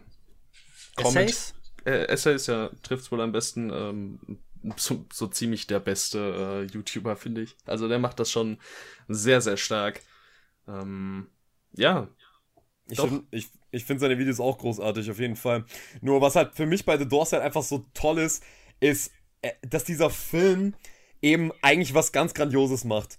Er löst sich einfach von diesen starren Mustern eines, was man von einem Musikbiopic erwarten könnte und macht letzten Endes einfach nur, also fängt eigentlich nur, macht, äh, fängt eigentlich nur den Zeitgeist ein. Er nimmt eigentlich nur die Doors, um diesen Zeitgeist dieser, dieser, also mehr oder weniger ergreift eigentlich all diese Klischees und Vorurteile, aber wahrscheinlich auch zum Teil auch Realitäten von dieser ganzen Hippie, Flower Power, ähm, Drogenbewegung aus den 60er, 70ern auf und verpflanzt das halt mehr oder weniger in einen Film, der sich selber zumindest für mich wirklich wie ein Drogentrip angefühlt hat. Weil es ist eigentlich immer nur, du, du hast immer das Gefühl, du bist irgendwie in so einen Fiebertraum reingeraten, ähm, aus dem du eigentlich die ganze Zeit nicht rauskommst. Natürlich wird hier Jim Morrison, und da haben sich ja auch äh, die Doors-Member drüber aufgeregt, eigentlich nur als dauerzugedruckte Nervensäge dargestellt, die eigentlich kaum zumutbar für irgendjemanden war, weil er eigentlich ständig nur am Rad gedreht ist und ständig ähm, sozusagen am, am, am Rande, äh, immer, wie, wie ich schon am Anfang gesagt immer so versucht, äh, in Todesnähe zu leben. Aber ich muss halt trotzdem einfach sagen, dieser, dieser Film nimmt halt nicht unbedingt The Doors und versucht einfach den Wikipedia-Artikel mehr oder weniger zu verfilmen, sondern er verfilmt eigentlich den Mythos hinter dieser Band, für was diese Band stand und was eher die Idee dieser Band ist, als wirklich was die Realität dieser Band war. Und in der Hinsicht finde ich, macht Oliver Stone eigentlich eigentlich das Beste, was man daraus hätte machen können, nämlich, dass man eigentlich diesem Zeitgeist einfach einen Film gewidmet hat und das damit eingefangen hat und ihn nicht versucht hat, das Ganze einfach zu einem 0815 Hollywood-Drama äh, über diese Bands zu, zu machen, sondern er hat wirklich die Chance genutzt, was Eigenes zu machen, was, äh, was Besonderes, was auch in der Form eigentlich, eigentlich keiner mehr wieder so gemacht hat. Also einen, einen Film über eine Band so zu erzählen, dass er eigentlich, wie gesagt, sich über, über die größte Teile eigentlich nur wie äh, anfühlt, als würde man dieses Gefühl dieser Zeit einsaugen, während man diesen Film schaut. Und es gar nicht so sehr darum geht, was da jetzt Plot für Plot passiert, weil ich auch sagen muss, das ist jetzt kein Film, der der so im klassischen Sinne unterhaltsam ist. Also auf eine gewisse Art und Weise muss man den auch so ein bisschen ertragen, weil äh, Jim Morrisons Figur dann zum auch, gebe ich ehrlich zu, mir manchmal auch zu ähm, also zu oft immer das Gleiche macht, also zu oft einfach nur wieder zugedruckt irgendeine Scheiße baut. Aber im Großen und Ganzen äh, muss man natürlich sagen, Oliver Stone hatte kein Problem ähm, mit der Musik, weil die Musik von The Doors ist sowieso schon so geil gewesen. Also da musste er sich nicht besonders viel Mühe geben, den guten Soundtrack rauszusuchen. Und ja, die Bühnenszenen sind überragend und Val Kilmer ist einfach gottgleich und deswegen finde ich den auch, äh, knüpft er in meinen Augen genau an diese Qualität an, die Stone schon mit, äh, mit unseren zwei vorherigen Filmen eigentlich vorgelegt hatte. Sorry für den langen Monolog. Alles gut. Dafür bist du hier. noch mit positiven Worten auch vor allem dann diesen Film abhaken können. Ähm, ja, The Doors. Für mich tatsächlich, äh, mich hat er nicht gekriegt einfach. Tut mir leid. Also, Schokolade, Schokolade. Aber gib, gib ihm vielleicht nochmal bei anderer Gelegenheit vielleicht mal eine Chance, wenn du ein bisschen andere Erwartungshaltung hast und, Bestimmt, ähm, ja. und, und halt weißt, worauf es hinausläuft, dass es halt eben nicht halt ein typisches Musikbiopic ist. Ich glaube, der könnte vielleicht beim nächsten Mal nochmal reinhauen, vor allem wenn man sich da so sehr in diesen Bildern von Jim Morrison verlieren kann. ich bin mal gespannt. Äh, von Jim Morrison, von Robert, von Robert Richardson, nicht von Jim Morrison. Jim Morrisons Ja. Bilder. Okay, also es geht weiter mit JFK, der wohl größte Elefant im Raum. Ja. Es geht um äh, die Ermordung von JFK, dem, also dem Attentat auf JFK und äh, dann der Investigation um sein ähm, um seinen Tod und äh, ja dann hinten heraus auch ähm, ja, Verschwörungs eine, eine Verschwörungstheorie darum, sage ich mal. Ähm, und hier ist ich, ich habe mich tatsächlich nicht wirklich weit eingelesen, wie also ab wann oder wo genau Fakten aufhören, da kann man mich vielleicht gleich mal belehren. Falls man mich da belehren kann. Also, was man, glaube ich, auch, was wir dazu sagen könnten, äh, Patrick und ich hatten schon sehr, sehr hitzige Diskussionen äh, zu JFK auf WhatsApp, Oh ja. die über Oh ja. mehrere Tage waren. Ähm, ja, also ich glaube, wir müssen uns Das ist eine neue Patrick Info ich, für mich, also. wir, müssen, wir müssen uns so ein bisschen zurückhalten. Ähm, nicht, dass wir hier gleich noch eine Stunde über JFK reden. Ja, Ähm, das ist wahr. Ähm, ich finde nämlich, zu dem Film kann man so unendlich viel sagen und so unendlich viel kritisieren, aber so viel Positives auch. Es ist, es ist total schwer. Ich, es ist so eine richtige Hassliebe bei mir. Ähm, Ja. Ich weiß gar nicht so richtig, wo man anfangen soll. Eben, eben, das finde ich auch ganz schwierig. Ähm, vielleicht erstmal ganz, ganz blöd, oberflächlich. Ich finde ihn trotz seiner drei Stunden oder länger als drei Stunden unfassbar unterhaltsam. Ähm, mich hat er die ganze Ja. Zeit äh, gehabt, als ich den geguckt habe. Ähm, das liegt auch an der fantastischen Kameraarbeit von, wen Wunder, also Robert Richardson. ähm, äh, der ist halt einfach fantastisch. Ähm, jedes Mal. Und ähm, den fand ich wirklich grandios. Ähm, insgesamt Kevin Costner, du hast es ja gerade schon gesagt, Patrick, dass Stone so ein richtiger Schauspieldirektor ist. Und ich finde, das sieht man bei Kevin Costner so unfassbar toll in den letzten 30 Minuten ähm, in diesem, ähm, ja, in diesem Gerichtssaal. Ähm, da, das war für mich Peak Cinema. Das ist unfassbar, wie das inszeniert ist, wie Kevin Costner da abgeht. Ähm, das ist für mich einfach nur grandios. Ähm, es wird dann für mich nur irgendwo gefährlich, ähm, wenn man nicht genau weiß, ähm, was genau davon ist jetzt bewiesen und was genau ist davon nicht bewiesen. Und der Film macht es dir auch nicht klar. Und da wird ein Film für mich dann langsam gefährlich, wenn man ähm, sagt, er basiert irgendwo auf wahren Begebenheiten, aber nicht eine klare Grenze zieht. Ist das, ist das wahr? Sind das bewiesene Fakten oder sind es nicht bewiesene Fakten? Und das ist das, was ich an JFK immer so ein bisschen ankreiden muss. Ähm, ich finde den, ich würde den gerne so sehr lieben, aber dieser Fakt macht es für mich schwierig. Mhm. Ähm, Tim, soll jetzt, Tim soll ich oder willst du erst, willst du erst mal reingrätschen und sagen, äh, was dir alles nicht so gefallen der hat? ist nicht unterhaltsam, der ist blöd. Er ist nicht alles, unterhaltsam. Kevin Costner ist Kevin Costner ist scheiße. Selbst die Kamera von Roy Richardson ist scheiße. Ich meine, jetzt muss ich zumindest nichts mehr sagen. Du kannst. Nein. Ähm, nein, so ist es, so ist es ja nicht. Ähm, es ist schwer, weil ich möchte auch nicht nicht fies klingen. Es ist einfach so, dass mich dieser Film einfach schlicht und ergreifend nicht bekommen hat. Und also das fand ich finde ich selbst ziemlich schade. Also Tim, Tim, Tim, Tim, Tim, spielst du so spielst du Hard to Get? Was? Nein. Spielst, was? spielst du so ein bisschen so Hard to Get? Also der, dich kann man dich, dich kann man gar nicht erreichen. So du bist so. Das stimmt ähm, nicht. Talk ja, man- hat mich total erreicht. Direkt von Anfang an. Man, man muss sich man muss sich deine Aufmerksamkeit verdienen. So.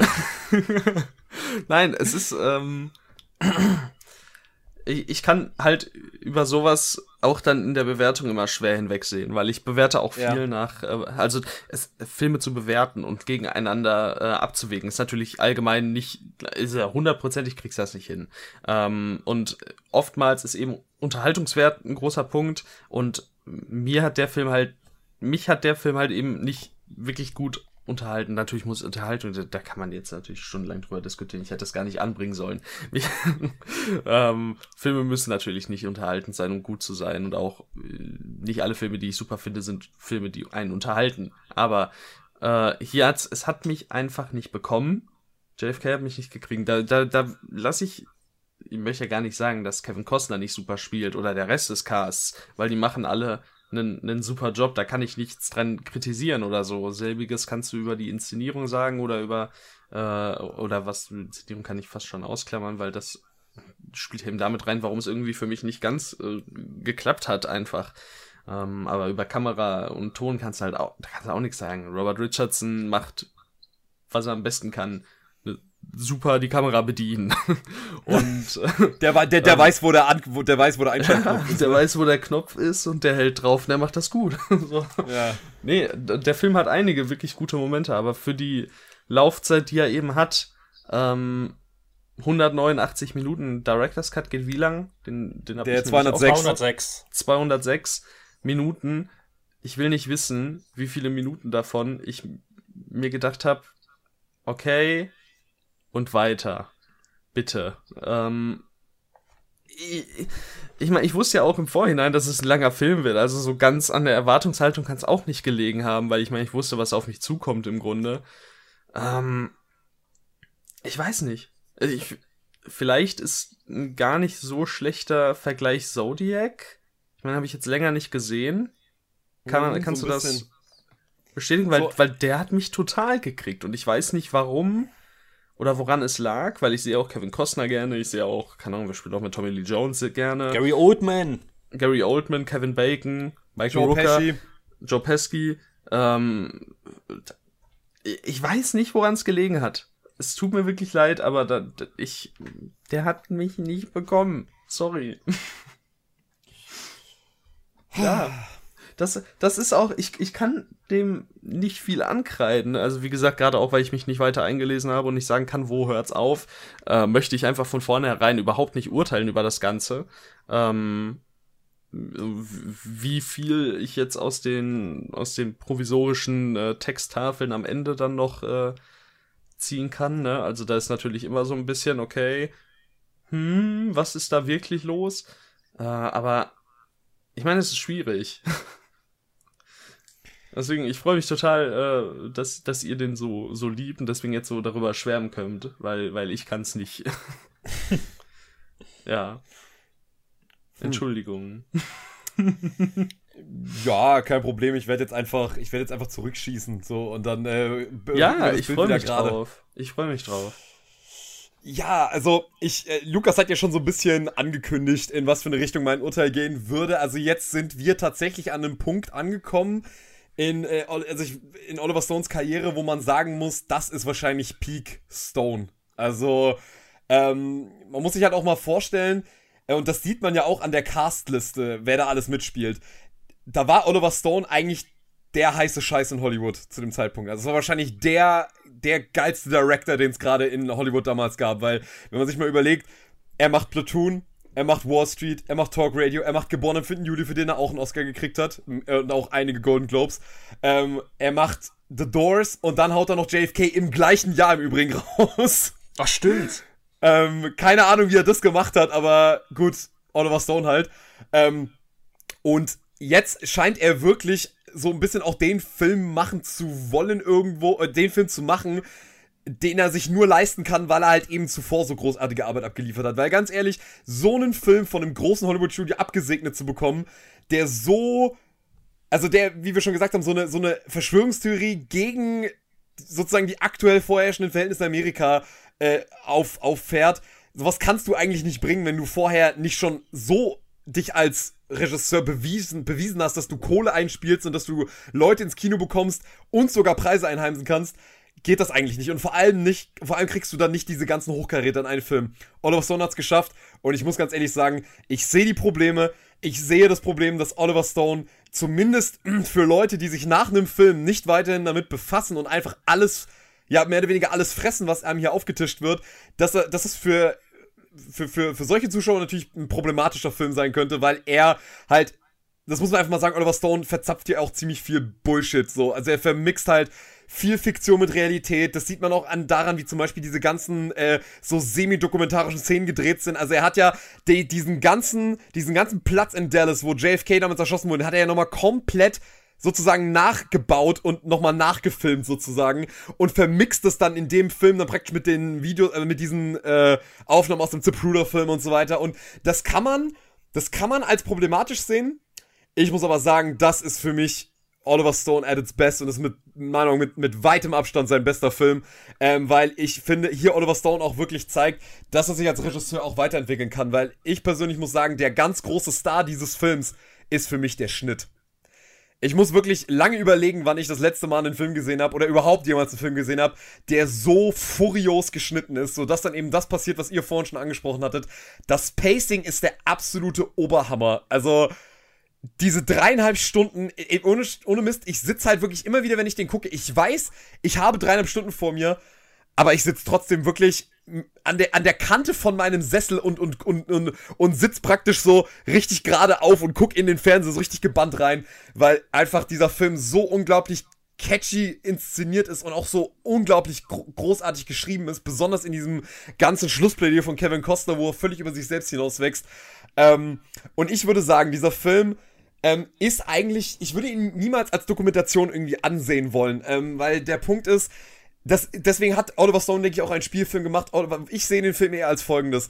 Es ist ein Film, der eigentlich nur uns als Zuschauer anregen will, uns eigentlich selber damit zu befassen und generell einfach mal alles zu hinterfragen, was wir sehen. Und ich würde auch den Film, ich würde auch nicht den Film davon ausnehmen, dass der Film selber auch sagt, oder dass der Film selber die Möglichkeit offen ist zu sagen, okay, be beschäftige dich auch irgendwie selber damit, weil ich glaube, das würde für mich erklären, warum Oliver Stone zum Teil halt eben sozusagen Fiktion mit Realität mixt, um praktisch zu zeigen, ja, ähm, ich mix das hier einfach und ihr müsst mehr oder weniger für euch selber rausfinden oder für euch entscheiden, was ist für euch sozusagen glaubwürdig, was ist für euch, ähm, was sind für euch eben Quellen, an denen ihr euch orientieren wollt, oder wollt ihr allen, oder wollt ihr praktisch alles hier glauben, was in dem Film aufgetischt wird, weil es wird hier wirklich ganz viel Unfug verzapft zum Teil, aber ich finde, wenn man den Film halt einfach als das sieht, wo, als das ich ihn sehe, weswegen ich ihn auch als Meisterwerk ansehen kann, ist dann einfach mehr oder weniger erstmal zu sagen, okay, ähm, hinterfragt einfach alles, was euch aufgetischt wird. Glaubt nicht jeden Scheiß, nur weil irgendwie die Regierung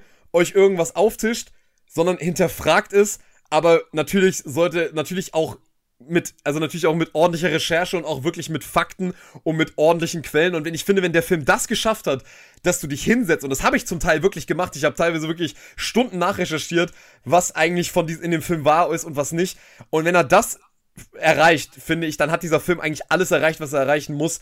Und dann, wenn er, wenn er der Unterhaltsamkeit halber und der und der Anschau und, und, und damit es anschaulicher wird und damit es auch dramaturgisch besser passt, wenn er da teilweise auch ein bisschen Unfug mit einbaut, meine Güte, das ist meine Verantwortung als Zuschauer für mich, mich zu dem Gezeigten zu positionieren. Aber als Film funktioniert er für mich einfach überragend. Und wir haben auch, wir haben leider Donald Sutherland nicht angesprochen, der in meinen Augen die mit Abstand beste Szene im gesamten Film hat, neben dem Schlussplädoyer. Ähm, diesen 18, 16 oder 18-minütigen Monolog am Stück, wenn, wenn, er, wenn er euch noch im Gedächtnis geblieben ist. Punkt, würde ich erstmal sagen. Also, ja, ich kann absolut nachempfinden, was du da, was du da sagst. Und wenn ein Film das wirklich erreicht, dass du dich hinsetzt und dann recherchierst, hey, was, was geht da eigentlich ab? Was, was will der Film eigentlich aussagen? Dann ist das großes Kino. Aber ich habe halt immer die Befürchtung bei sowas, ähm, dass so, das klingt vielleicht ein bisschen blöd, wenn man sagt, der Mainstream-Zuschauer, ähm, aber so, gehen wir jetzt einfach mal davon aus, dieser Durchschnittszuschauer, er wird's halt nicht machen. Und äh, wenn ja. dann so ein Regisseur kommt wie Oliver Stone, der in seinen Werken auch sehr, sehr gerne politisch wird. Ähm, und sehr und auch sehr einseitig, muss man sagen. Also einseitig also der, politisch, ja. Ja. Dann, ähm, dann wird's für mich irgendwo irgendwo schwierig, äh, eben weil wegen dieser Eigenverantwortung, die er dann dem Zuschauer aufgibt, ähm, mhm, es ihm aber ja. nie wirklich klar macht. Ähm, ja, er, macht es ihm nie wirklich klar. Ja, er klamüstert sich halt mehr oder weniger eigentlich so seine eigene Realität in dem Film.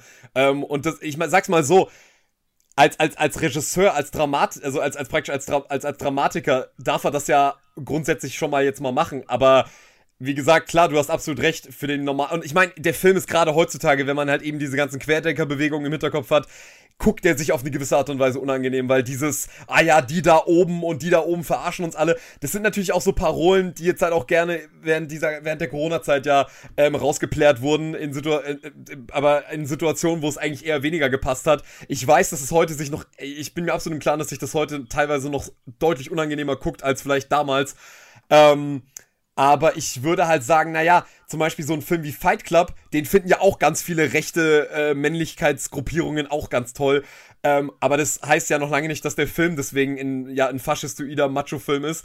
Ähm, ich finde, das ist halt immer so die Sache. Also an wem, an wem will man das festmachen, ob ein Film sozusagen genug Position bezieht oder genug als Kunstwerk liefert, dass man sagen kann, okay, es ist wirklich ein gutes Kunstwerk, weil es eben auch die Möglichkeit gibt, dass wir als Zuschauer in die richtige Richtung gelenkt werden? Oder ist es besser, dass wir so jemanden wie Oliver Stone haben, der mehr oder weniger dich so hart provoziert damit, dass er mehr oder weniger diese, diese Verschwörungstheorie so aufbaut, als hätte er das Mysterium irgendwo gelöst, dass du dann so getriggert bist von eben dieser Positionierung, dass du dann sagst, okay, warte mal, warte mal, warte mal, warte mal, ist das jetzt ernsthaft so gewesen? Kann das wirklich so eine abgefahrene Verschwörungstheorie sein, dass die äh, äh, äh tatsächlich irgendwo wahr ist oder muss ich das selber nochmal nachschauen? Ich weiß es nicht. Also ich weiß nicht, ob der Film wirklich funktioniert hätte, wenn Oliver Stone versucht hätte, irgendwie so praktisch alle Seiten zu beleuchten. Ich glaube, dann wäre das erstmal viel zu lang geworden und dramaturgisch irgendwie nicht ein, einheitlich genug.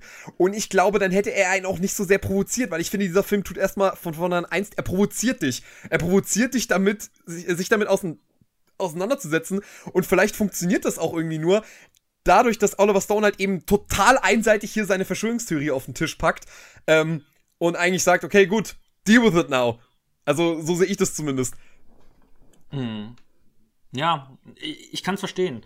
Auch das Fight Club-Argument. Ähm, aber bei Fight Club steht auch nicht vorne halt dran auf wahren Begebenheiten. Das, und das ist tatsächlich, also da muss ich sagen, ich, ich, kann, ich kann nicht sagen, dass ich so 100% darüber hinweg bin, dass dieser Film halt sozusagen based on a true story ist. Ähm, da bin ich ganz bei dir. Es ist trotzdem ein fader Beigeschmack bei dem Film da, weil ich bin mal ganz ehrlich, wenn der Film nicht so, also nicht so, ja, so, so, ja, so ein bisschen ungelenk eben mit diesem Aspekt umgeht, so Realität und Fiktion miteinander zu vermischen und halt eben auch teilweise äh, sozusagen oder äh, mehr oder weniger allen Leuten Beihilfe an dem Mord von JFK zu unterstellen, die ja, also beispielsweise diese Figur von Clay Shaw, das war ja damals ein unglaublich, ein unglaublich ja, kontroverser Gerichtsprozess und dass Oliver Stone das hier halt irgendwie so ein bisschen darstellt, als wäre das gerechtfertigt gewesen, obwohl eigentlich nie so richtig klar war, was sich da eigentlich abgespielt hat, ähm, ist das natürlich schwierig und definitiv ein Punkt, wo ich sage, kann ich absolut nachvollziehen, wenn jemand sagt, nee, das geht für mich gar nicht, das will ich in dem Film so nicht haben, kann ich nachvollziehen. Ich distanziere mich halt davon und sage, ich, ich, ich, ich glaube sowieso nicht alles, was Oliver Stone mir hier auftischt, sondern ähm, ich sehe es erstmal so als so eine ja, so eine unterhaltsame Folge, so, äh, ja, wie soll man das, was, so, so, so, so, so, so eine Mystery-Folge oder so, wo dann irgendwie diese Verschwörungstheorie mehr oder weniger als so eine, als so eine Art Horrorgeschichte auf, äh, auf, auf, äh, so aufbereitet wird. Aber ja, ähm, ich kann das durchaus nachvollziehen, was du sagst, Lukas. Das ist halt mit diesem Based on a True Story, äh, schießt sich der Film so ein bisschen ins Bein, weil ansonsten wäre er wahrscheinlich bei mir irgendwie in den Top 10 oder so. Allein, allein von seinen filmischen Qualitäten her wäre das für mich locker Top 10, Top 15 Kandidat. Für mich ist es halt auch trotzdem noch der beste Film von Oliver Stone. Ich finde ja. den unfassbar überragend, aber es hatte diesen Fadenbeigeschmack, wie du gesagt hast. Ähm, ich finde es so krass, schwierig. dass das für dich ein Kritikpunkt ist. Also ich, ich sehe es da nämlich tatsächlich wie du, Patrick. Also das war für mich kein Problem, da quasi so diesen, diesen äh, da einen Punkt zu machen, zu sagen, okay, das ist, das ist Film, der erzählt mir was. Und wenn ich jetzt aber die 100% Correctness möchte, dann muss ich halt mich reinlesen. Ähm, das ist jetzt eine, wie es weitergeht, dann quasi nach den Fakten ist halt eine ausgedacht, sag, sag mal ausgedacht. Und das äh, ist eben der fiktionale Teil dieses Films. Dementsprechend. Es war für mich tatsächlich kein Ding. Aber ja. Ja, also ich, ich, wie gesagt, ich, ich kann mich davon mittlerweile gut genug distanzieren, dass ich den Film mhm. doch sehr genießen kann, wenn ich ihn gucke. Aber ich habe es natürlich im Hinterkopf, dass ich mir manchmal schon so ein bisschen denke, wow, okay, ähm, da hat er schon ein bisschen arg viel miteinander vermixt. Und ich meine, äh, der, der Film hat ja auch so seine absurden Szenen, das muss man wirklich mal sagen. Also ganz ehrlich, diese, diese total weirde Orgie mit ähm, Tommy Lee Jones und, und Joe Pesci, also was für ein abstruses Bild. Vor allem, weil ich mir bis heute irgendwie denke, du musst mal überlegen, da sind da sind drei A-List-Darsteller. Joe Pesci, Tommy Lee Jones und Kevin Bacon. Und du musst mir überlegen, die haben wirklich sich ein ganzes Set aufgebaut, haben wahrscheinlich Tommy Lee Jones acht Stunden in der Maske gehabt oder so, um ihn Gold anzumalen, so wie er da aussieht. Und, und nur um für diese drei Sekunden, wo, wo, wo Joe Pesci ihm dann in die Nippel zwickt und dann Kuhgeräusche drüber, und dann Kuhgeräusche drüber gelegt werden. Also, das ist, das ist wirklich, das ist wirklich eine Szene, wo ich sage, das ist, also die Szene an sich ist, die, die Szene ist total bescheuert eigentlich, aber ich finde, sie ist so herrlich abstrus und bescheuert, dass ich schon fast dankbar dafür bin, dass Oliver Stone also so ein Quatsch in so einen eigentlich ernst gemeinten Film einbaut, dass es zumindest ein wirklich denkwürdiges Bild geschaffen hat. Das, das auf jeden Fall. Das kriegen wir nicht so schnell aus dem Kopf. und eine, äh, das ist ja auch eine unglaubliche Darstellerparade, ne? Das, äh, ja, auf jeden Fall. Also der Cast ist hier wieder eine Sache. Da kann man nichts sagen. Ich, äh, jetzt wird hier gebellt. Es tut mir leid. Da, das müsst ihr jetzt ertragen. Da kann ich nichts gegen machen. Das kriege ich nicht raus. Also, Lukas, du musst jetzt weiter moderieren, dann kann ich mich stumm schalten. Ich muss jetzt weiter moderieren. Ähm, Patrick, willst du noch was zu JFK sagen? Ich glaube, wir haben es eigentlich ganz gut abgearbeitet. Äh, warum man diesen Film unbedingt gucken sollte, ähm, ja. aber auch ein bisschen was im Hinterkopf behalten sollte, ähm, wenn man ihn, wenn man ihn sieht, ähm, dass man vielleicht nicht alles glauben sollte, was da Oliver Stone kredenzt. Richtig, also wir sollten uns einfach im Klaren sein, äh, Oliver Stone hat sich halt bewusst für das Medium Film entschieden, weil Film ist an und für sich immer Fiktion und deswegen sollte man den Film auch nicht ähm, als Realitätsdarstellung da sehen, weil man muss ja auch natürlich dazu sagen, das JFK-Attentat, äh, Oliver Stone war ja auch irgendwo, also er wollte ja anscheinend unbedingt über dieses Thema einen Film machen, der Leute dazu anregt, weiter nach der Wahrheit zu suchen, so. Und das Problem ist, um dieses, um diese, ähm, um dieses Attentat gibt es ja eigentlich mehr oder weniger gar keine richtigen, also es gibt es ja eigentlich so wenig Fakten, dass man halt eigentlich keine wirklich eindeutige Beweislage liefern kann. Er kann eigentlich nur einen Haufen Indizien liefern, die mehr oder weniger sagen, okay, die und die und die Sachen sprechen auf jeden Fall dafür, dass da irgendwie extrem shady Sachen sich abgespielt haben, weil zum Beispiel dieser Zapruder-Film, der da mehrfach gezeigt wird, es gibt ja dann zum Beispiel äh, irgendwelche Wissenschaftler, die sagen, ja, diese Theorie, diese, diese, diese Magic Bullet Theorie und auch diese Theorie, dass diese, das von drei Seiten geschossen wurde, das ist, äh, überhaupt, gibt überhaupt gar keinen Sinn, weil irgendwie Oliver Stone in dem Film erklärt, dass praktisch JFK mit dem Kopf so nach hinten fällt, das bedeutet, die Kugel muss aus einer anderen Richtung gekommen sein, ähm, und dann gibt es irgendwelche, irgendwelche Wissenschaftler, die dann sagen, nee, nee, nee, wenn eine Kugel so eintritt, dann, äh, dann, dann, dann kann sie auch den Körper in die andere Richtung bewegen, also, das ist ja alles so, ist ja eigentlich alles so, ähm, so wackelig, die Beweislage, dass, glaube ich, Oliver Stone nicht mehr machen konnte, als einfach nur einen Haufen Indizien zu sammeln und sie, also sie anzupräsentieren, so dass man am Ende zumindest mit in einem extrem großen Fragezeichen aus diesem Film rausgeht, das einen darüber hinaus extrem beschäftigen wird und das ist das Größte, was der Film leistet und ich finde, mehr muss er als Spielfilm für mich nicht leisten, wenn ich mir im Klaren bin, dass das halt eben alles nicht einfach faktisch einwandfrei ist. So, Punkt, würde ich sagen. Weißt du, wo mir genau das gefehlt hat? Dieses dass er mich nach dem, nach dem See noch beschäftigt in Nixon. Ähm, der halt, der sich halt Das- damit beschäftigt. äh, um Überragende Nixon. Überleitung, Lukas, wirklich. Sehr gute Überleitung. Ähm, ich fand, äh, das finde ich echt schade zu sagen, ich fand den so eintönig Nixon, wo JFK so, spannung, so spannungsgeladen, schnell ähm, geschnitten ist. Nixon ist unfassbar, war unfassbar eintönig für mich und so eine kleine Qual. Ich, hier kann, hier kann ich natürlich wieder nur sagen, Anthony Hopkins, oh mein Gott, was ein Darsteller. Aber ich fand's einfach langweilig. Es tut mir so leid. Ja, ich, äh, bevor ich jetzt meinen Senf dazugebe, äh, würde ich gerne, ich, es würd echt, mich würde echt mal interessieren, was Tim zu dem Film sagt. Ja, es ist tatsächlich interessant. Es war, das war quasi das, was du gesagt hast, was dich äh, stört bei Musikbiopics, wo der Wikipedia-Artikel runtergerattert wird. Äh, hier kann man den, ein, den, den, auf jeden Fall den, ähm, die Idee kriegen, dass mehr oder weniger das hier passiert. Es wird halt mit Fakten, mit Situationen, mit, mit Intrigen um sich geschmissen. Ähm, auf eine Art, die ich persönlich auch relativ trocken fand. Also, ich muss sagen, es war, obwohl dieser Film sehr lang ist, ähm, auch, auch hier hatte, gab es wieder bestimmte Momente, die ich wirklich gut fand. Ganz besonders ist das äh, an der Stelle Anthony Hopkins zu verdanken, der hier mal wieder fantastisch spielt. Sehr allgemein einer meiner absoluten Lieblingsdarsteller und ähm, auch hier kann man ihn nicht kritisieren. Äh, ich, ich fand wirklich, ich fand ihn sehr unaufgeregt einfach. Es gibt sehr, sehr viele interessante Dinge äh, an der Person Richard Nixon, gerade wenn man sich dann den letzten Akt anguckt, wo quasi dann, also es geht ja um den Aufstieg und den Fall, kann man im Grunde sagen, von, äh, von der Person Richard M. Nixon. Und gerade der Fall ist extrem interessant. Und äh, wenn man dann schaut, zu was für einer Person er geworden ist, wenn dann sich äh, im letzten Akt da am Essenstisch, äh, wenn er vollkommen herablassend ähm, mit seiner Frau spricht, ihr quasi das Mahl verbietet und sie des Zimmers verweist.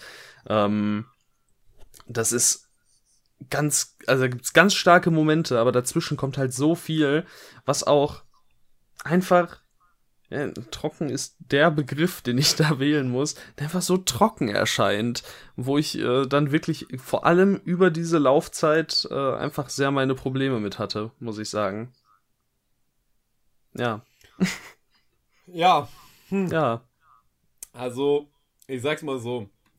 Ähm, ihr werdet jetzt hier nicht die nächste Lobhudelei hören, weil, äh, weil jetzt kommt sogar ich als, als, als riesiger Oliver Stone-Fan an meine Grenzen.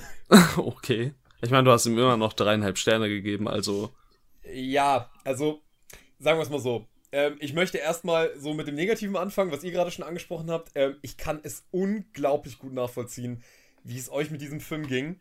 Weil einfach dieser Film hat das große Problem, der kommt einfach nicht in die Gänge. Der kommt überhaupt nicht in die Gänge. Also, du, du hast immer so. Also, dieser Film ist, wie ihr schon gesagt habt, der ist auch irgendwie auch viel Arbeit. Also, es ist nicht so ein Film wie JFK, der geht an und 206 Minuten sind vorbei und du hast irgendwie in der Zeit schon vergessen zu atmen, weil das so atemlos inszeniert ist. Und bei Nixon, weißt du, du merkst, er versucht zum Teil so dieses Editing aus JFK zu übernehmen. Und das ist zum Teil auch relativ äh, clever wieder gemacht. Aber ich muss halt auch wirklich einfach sagen, der Film. Ähm, ich war ganz überrascht, als ich ihn jetzt nochmal gesehen habe. Ich habe den Director's Cut geschaut, äh, dreieinhalb Stunden lang. Und ich muss sagen, also so die ersten anderthalb Stunden fand ich das trotzdem irgendwie sehr beeindruckend. Ich weiß nicht, ähm, ich weiß nicht, wie Stone das gemacht hat, weil ich finde, der Film ist inszenatorisch eigentlich nicht besonders nachhaltig. Also da war er auch schon um einiges eindrucksvoller, was seine Inszenierung angeht. Also der ganze Film hier wirkt für mich leider sehr abgefilmt und wenig inszeniert. Also ähm, da, da ist, da, der, der ist einfach formal bei weitem nicht mehr so interessant wie Natural Born Killers, JFK oder, ähm, oder Talk Radio. Und ich sag's mal so, was ich ganz interessant finde, ist, was Oliver Stone einfach für einen Ansatz fehlt für diese Figur Nixon. Weil er eigentlich Nixon ein Präsident wäre, der dem, sagen wir mal so, eher links, äh, äh, wahrscheinlich als, als zuzuordnenden Regisseur Oliver Stone, eigentlich eine Figur sein müsste, die Oliver Stone verreist. Also ich hatte jetzt wirklich gedacht bei Nixon, oder man könnte denken, Nixon wäre eigentlich ein Film, wo er ihn eigentlich nur bloßstellt und ihn eigentlich nur ähm, der Lächerlichkeit preisgibt.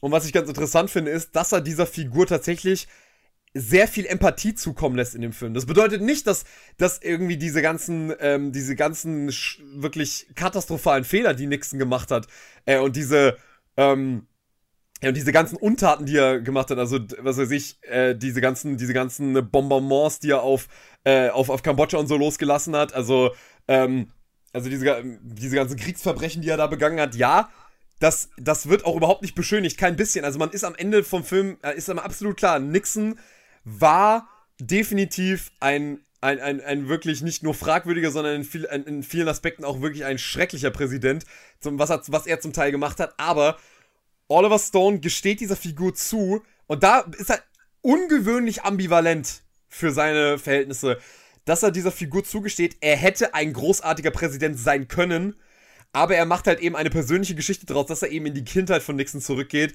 und mehr oder weniger zeigt diese ganzen Minderwertigkeitskomplexe. Also immer dieses Gefühl zu haben, es gibt immer irgendeinen schöneren, besseren Menschen als mich, in dem Fall jetzt zum Beispiel John F. Kennedy, der immer beliebter ist, der immer besser ist, der immer mehr gemocht wird als ich, der ist und ich kann machen, was ich will, ich kann nie so gut sein wie er.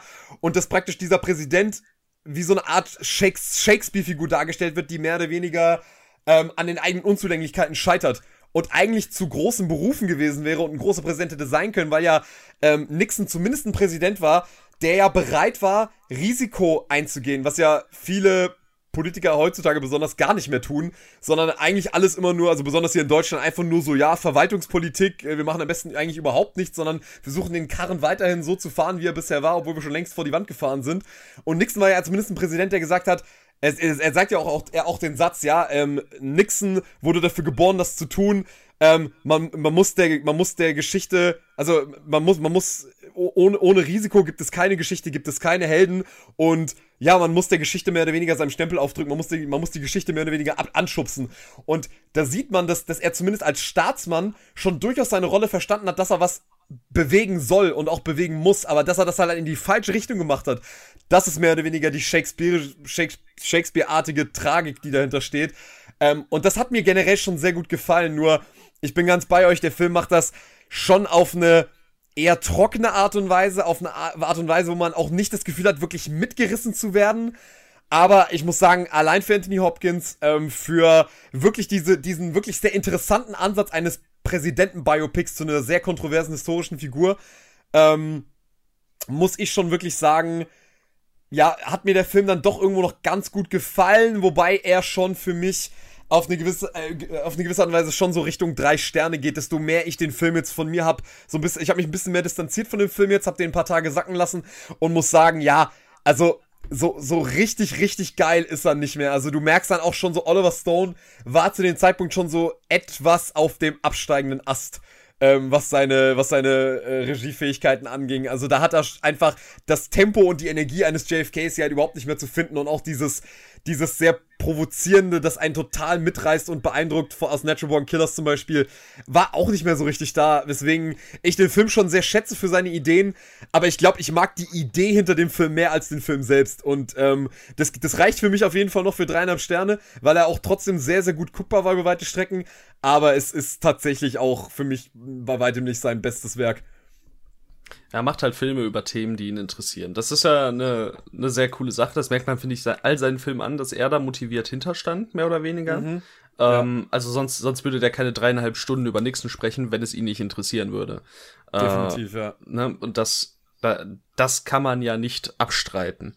Ähm, die Sache ist halt nur, wenn ich dann hier auch gucke, dass er noch ein George W. Bush, Bush Biopic gemacht hat Boah, das, boah, den mag so, ich wirklich. Habe ich auch vor allem auch noch nicht. nie von gehört.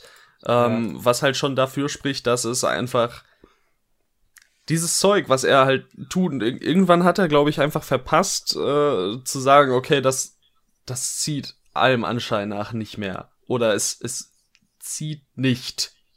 Und ja, äh, ja das, das ist einfach ziemlich schade, weil der, der kann ja, gerade so ein, so ein Talk-Radio zeigt ja für mich, äh, der kann. Ich hätte mir halt gewünscht, dass er mehr in die Richtung Talk-Radio macht.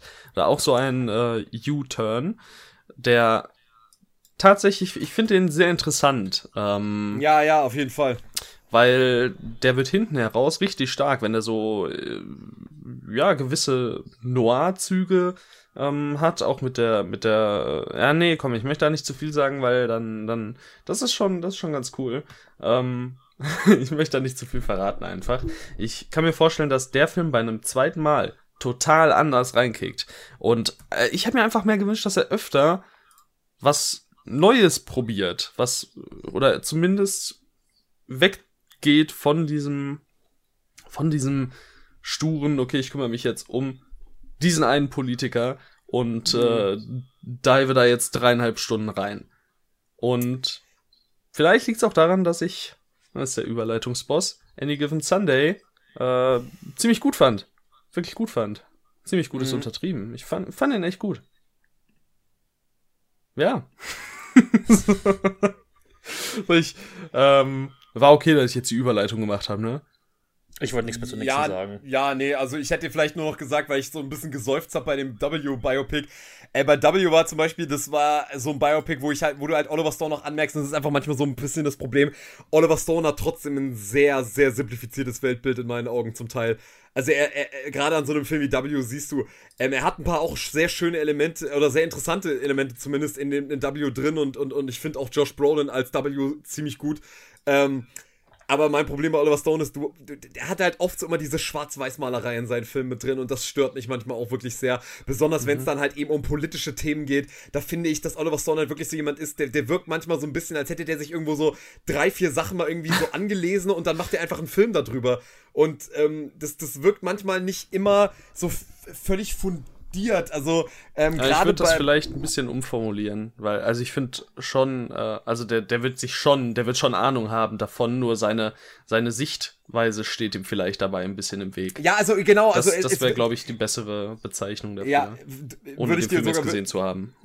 würde nee, nee, ich würde dir, ich würde dir durchaus zustimmen, dass, ver- vermutlich ist es einfach das, dass er wahrscheinlich schon extrem viel Recherche betreibt, aber dann halt irgendwie die Rückschlüsse, die er dann daraus zieht, die sind dann doch immer sehr aus, so, so sehr runtergebrochen, zumindest was seine Filme angeht. Also was, was ich in seinen Filmen zum Teil sehe, ähm, da, also das ist ja auch so zum Beispiel so ein Problem bei Nixon zum Teil, dass das manchmal so ein bisschen auch in, in so, in so Camp umschlägt zum Teil.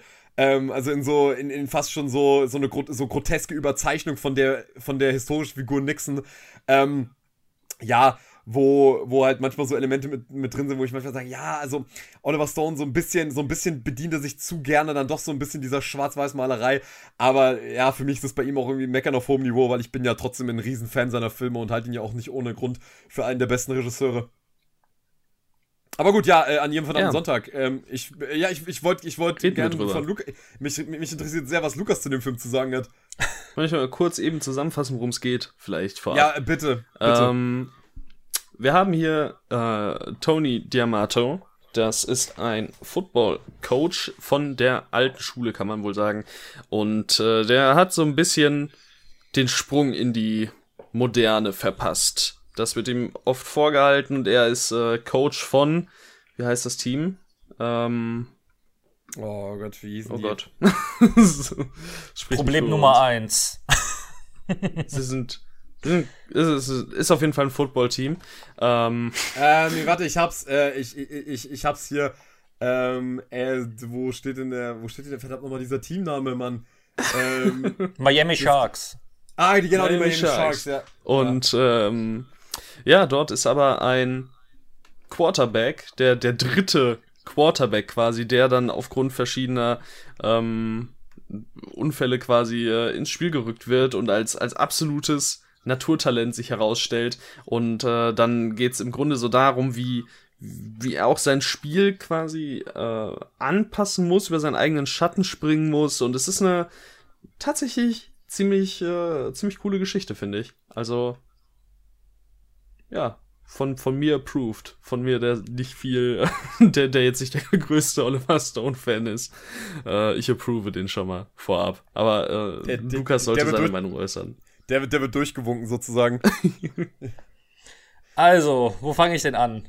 Ähm, Patrick, du sagst in Ja. deiner Review, dass der Film ein ziemliches Schnittgewitter ist. Und Ja. das sehe ich absolut so. Und ich finde, das passt eigentlich auch so zum Sport Football. Dieses hektische, ähm, dass die Kamera auch häufig sehr nah dran ist. Ich finde, das passt. Ähm, aber mir gefällt das einfach nicht. ich, fand, ich, fand den, ich fand, das sah einfach nicht schön aus. Und ich habe mir die ganze Zeit gedacht, aber was ist, was ist denn mit so schönen, klaren Shots? Und ich keine Ahnung, ich kann verstehen, warum der Film so gedreht ist. Ich mochte es einfach nicht. Aber das würde ich nicht mal als großen Kritikpunkt erwähnen. Das ist halt einfach so eine Sache, das, das mag ich halt nicht wirklich und ähm, da kam ich nicht so rein. Was mich viel mehr gestört hat, war dann beispielsweise, dass der viel zu lang ist. Oh mein Gott, der dauert 162 Minuten. Ähm, bei Stone habe ich halt wirklich häufig die Probleme, entweder äh, er macht einen langen Film und ich finde den wirklich ähm, sehr kurzweilig, oder er macht einen langen Film und ich denke mir, oh mein Gott, kannst du den bitte nicht einmal um 30 oder 40 Minuten schneiden? Wer sitzt da eigentlich im Editingraum? Ähm, es gibt für mich nur diese zwei Seiten irgendwie von Stone. Ich habe nicht dieses Gefühl, ähm, ja, keine Ahnung, zwei Stunden, das, das passt irgendwo. Ähm, ich finde, das ist, ist, ist immer sehr ein Extreme. Entweder viel zu lang oder es, es ist wirklich ein kurzweiliger Film. Und vor allem, er ist halt so lang, ohne dass wirklich die Figuren, ja, ohne dass die Figuren mich wirklich, ähm, ich mit denen symp sympathisiert habe. Ähm, ich weiß nicht, Al Pacino ist ein toller Schauspieler, ähm, Jamie Foxx ist ein guter Schauspieler, die sind, die sind ja auch gut in dem Film. Aber mich haben einfach die Charaktere nicht interessiert und das war mir dann für 160 Minuten einfach zu wenig. Und dann kommt natürlich noch der wichtigste Fakt hinzu. Robert Richardson hat nicht die Kamera gemacht. Oh mein Gott, was ist denn da los? Ähm, Ich weiß nicht. Also, ich kann verstehen, wenn man sich für den Film irgendwie begeistern kann. Ähm, ich weiß nicht, ich, ich fand auch einfach manche Stilbrüche im Film echt merkwürdig. Das haben wir auch gerade schon irgendwo gesagt mit, ähm, mit Tommy Lee Jones äh, in JFK, was dann irgendwie lustig war. Aber die Szene mit dem Auge, könnt ihr euch daran erinnern? Was war Boah. das? Was Boah, war das? Ja. Also, Also- Also, wo's, ja, doch, also, ich meine, relativ gegen Ende, ne, meinst du? Ja. Ich, ich fand's tatsächlich amüsant. Ich weiß nicht, das, das sind so die, die Sachen, warum ich äh, Any Given Sunday nicht so toll fand. Vor allem halt die Länge. Es ist vor allem die Länge. Ähm, aber sagt doch mal, warum ihr den Film so gut findet. Ich glaube, ich mache erstmal den Zwischenschritt, ne? Ähm, ich finde ihn auf jeden Fall auch stellenweise eine Spur zu lang. So, das, äh, da kann ich auf jeden Fall zustimmen. Ich finde einfach, also mich haben halt einfach unter anderem äh, hier die Schauspieler total abgeholt. Ich fand Al Pacinos Performance wirklich, wirklich super. Wird dann halt gekrönt von diesem, von dieser absolut grandiosen Pressekonferenz am Ende. Also die fand ich, fand ich richtig klasse. Äh, aber er ist halt vorher schon. Ich finde einfach diesen, diesen relativ sturen Typ, der so total an seiner, an seiner Praxis festhält und ähm, eigentlich auch nichts daran lassen möchte. Äh, der, der sich aber anpassen muss dann. Ich, ich, mich hat das, äh, mich hat das gekriegt, da hat er mich bekommen, der Oliver Stone, um mal dabei äh, zu bleiben bei meinem Image, ähm, was, was ich diese Folge aufgebaut habe. Ähm, nee, und was du auch schon gesagt hast, dieser, äh, dieses Schnittgewitter. Und ja, das, das ist nicht sonderlich schön, das ist jetzt nicht die ästhetischste Art und Weise, nen- das zu präsentieren. Aber bei, ähm, da, da kann man auch wieder einen Bogen zurückschlagen zu Patrick H. Williams, der hat auch ähm, ein Video gemacht über die äh, oder über die Frage, warum, warum ist Baseball der beste Filmsport? Und ähm, Major League eben, ne? Also ist ja klar, dass das der beste Filmsport ist. Aber bei Any Given Sunday ist, ich finde, es ist sehr, sehr gut gelöst, weil du hast eben bei American Football das, das Problem, dass im Grunde alle gleich aussehen von oben. Und äh, wenn man keine Ahnung vom Sport hat, ist man komplett verloren. Deswegen ist es gut, dass hier die Kamera immer sehr nah dran ist, dass, ähm, dass man diese Hektik äh, finde ich, sehr, sehr gut übertragen bekommt. Und ähm, das hat für mich alles sehr gut funktioniert, auch wenn ich absolut keine Ahnung von Football habe. Und ich fand einfach diese Szenen, wo, wo der Sport praktiziert wird, ich fand die total aufgeladen irgendwie. Also die, obwohl ich nichts verstehe, fand ich die sehr gut, muss ich sagen. Also, vor. Testosteron, die sind vor Testosteron fast explodiert.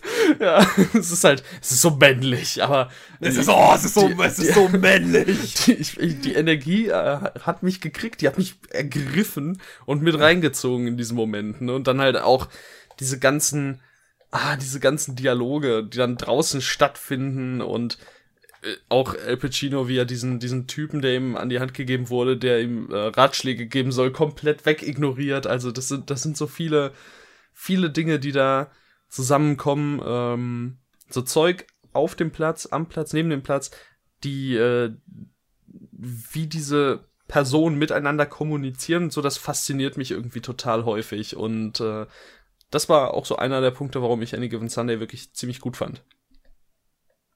Ja. Jetzt äh, der Herr, der noch einen halben Stern mehr gegeben hat als ich, nämlich vier, der Patrick, der muss sich jetzt äußern. Ja, ja äh, mache ich sehr gerne, weil äh, ich finde, das war nochmal sozusagen Oliver Stone nochmal so at its best, bevor er dann erstmal in ein extrem künstlerisches Loch fiel, bis, ja, keine Ahnung, also ich würde sagen, abgesehen von Snowden ist kein einziger Oliver Stone-Film danach jemals wieder gut gewesen.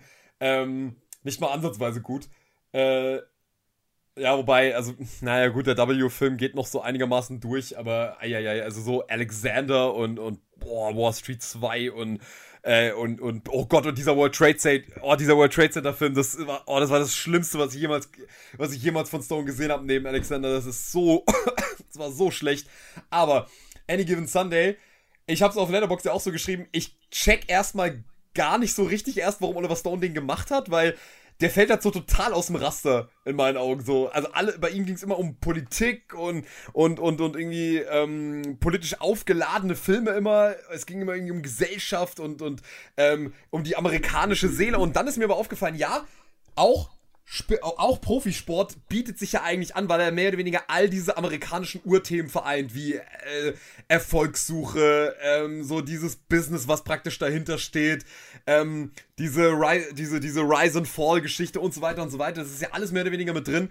Und ich muss einfach sagen, ja, Lukas, ich kann das sehr gut verstehen, dass man das ästhetisch überhaupt nicht genießen kann, ähm, wie Oliver Stone diesen Film da zum Teil schneidet, weil es ist wirklich abgedreht. Ab und ähm, ich würde auch nicht behaupten, dass ich jede Sekunde dieses Films absolut liebe und dass ich jede Schnitt, jede Schnittfolge total großartig finde. Ähm, aber ich finde, dieser Film ist so herrlich geistesgestört. Ähm, in, in der Art, wie er gemacht ist wie er erzählt ist, dass du überhaupt, und das ist ja immer generell das Ding bei Oliver Stone, was ich einfach so schätze, er nimmt sich eigentlich total generische Genres und setzt sie dann seinem Stil entsprechend um und dabei kommt immer was Besonderes raus. Und hier haben wir es auch wieder, dass er eigentlich auch für mich genau, bin ganz bei dir, Lukas, äh, bei, äh, bin ganz bei dir, Tim. Ich kann mit Football auch absolut gar nichts anfangen. Ich finde, das ist eine der langweiligsten Sportarten, die man sich im Fernsehen noch angucken kann. Erstmal check ich gar nicht, was da die Regeln sind. Zweitens finde ich das ultra undynamisch, diesen Sport, weil einfach alle zwei Sekunden hauen die sich einfach äh, alle vollkommen um und dann dauert es erstmal mal 10 Minuten, bis die alle wieder stehen. Ähm, aber der Film hat es wirklich geschafft, so diese Atmosphäre von diesem Spiel, also wirklich die, die, diese, aufgeladene, hitzige Atmosphäre dieser Spiele, das hat sich einfach total übertragen für mich auf den, ähm, äh, auf, also als, auf mich als, als, als Zuschauer. Und ja, der ist halt auch wie viele Oliver Stone-Filme einfach überragend besetzt. Also Al Pacino als Coach hält die beste Motivationsrede der Filmgeschichte neben äh, Rockies in Rocky Balboa. Also die ist so grandios, die habe ich mir bestimmt schon, also ich gucke mir diesen Clip auf YouTube auch regelmäßig an, weil der ist so unglaublich geil geschrieben.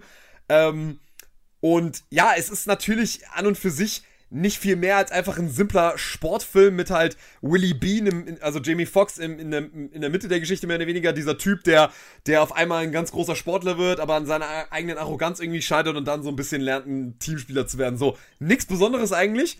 Und halt der Coach, der mehr oder weniger versucht, auch irgendwie so seine eigenen Dämonen zu besiegen. Alles schon mal gesehen, aber in dieser furiosen Darbietung, wo ich mir auch wieder denke, ey, wie dreht man sowas? Wie schneidet man sowas? Weil ich habe mir mal das Making-of angeguckt, die haben ja zum Teil die Kamera an den Footballspieler mit so einem Gestell hinten am Rücken festgemacht. Da habe ich mich auch gefragt, wie sie das gemacht haben. Also, oder wie, ist, also wie genau, das war extrem cool.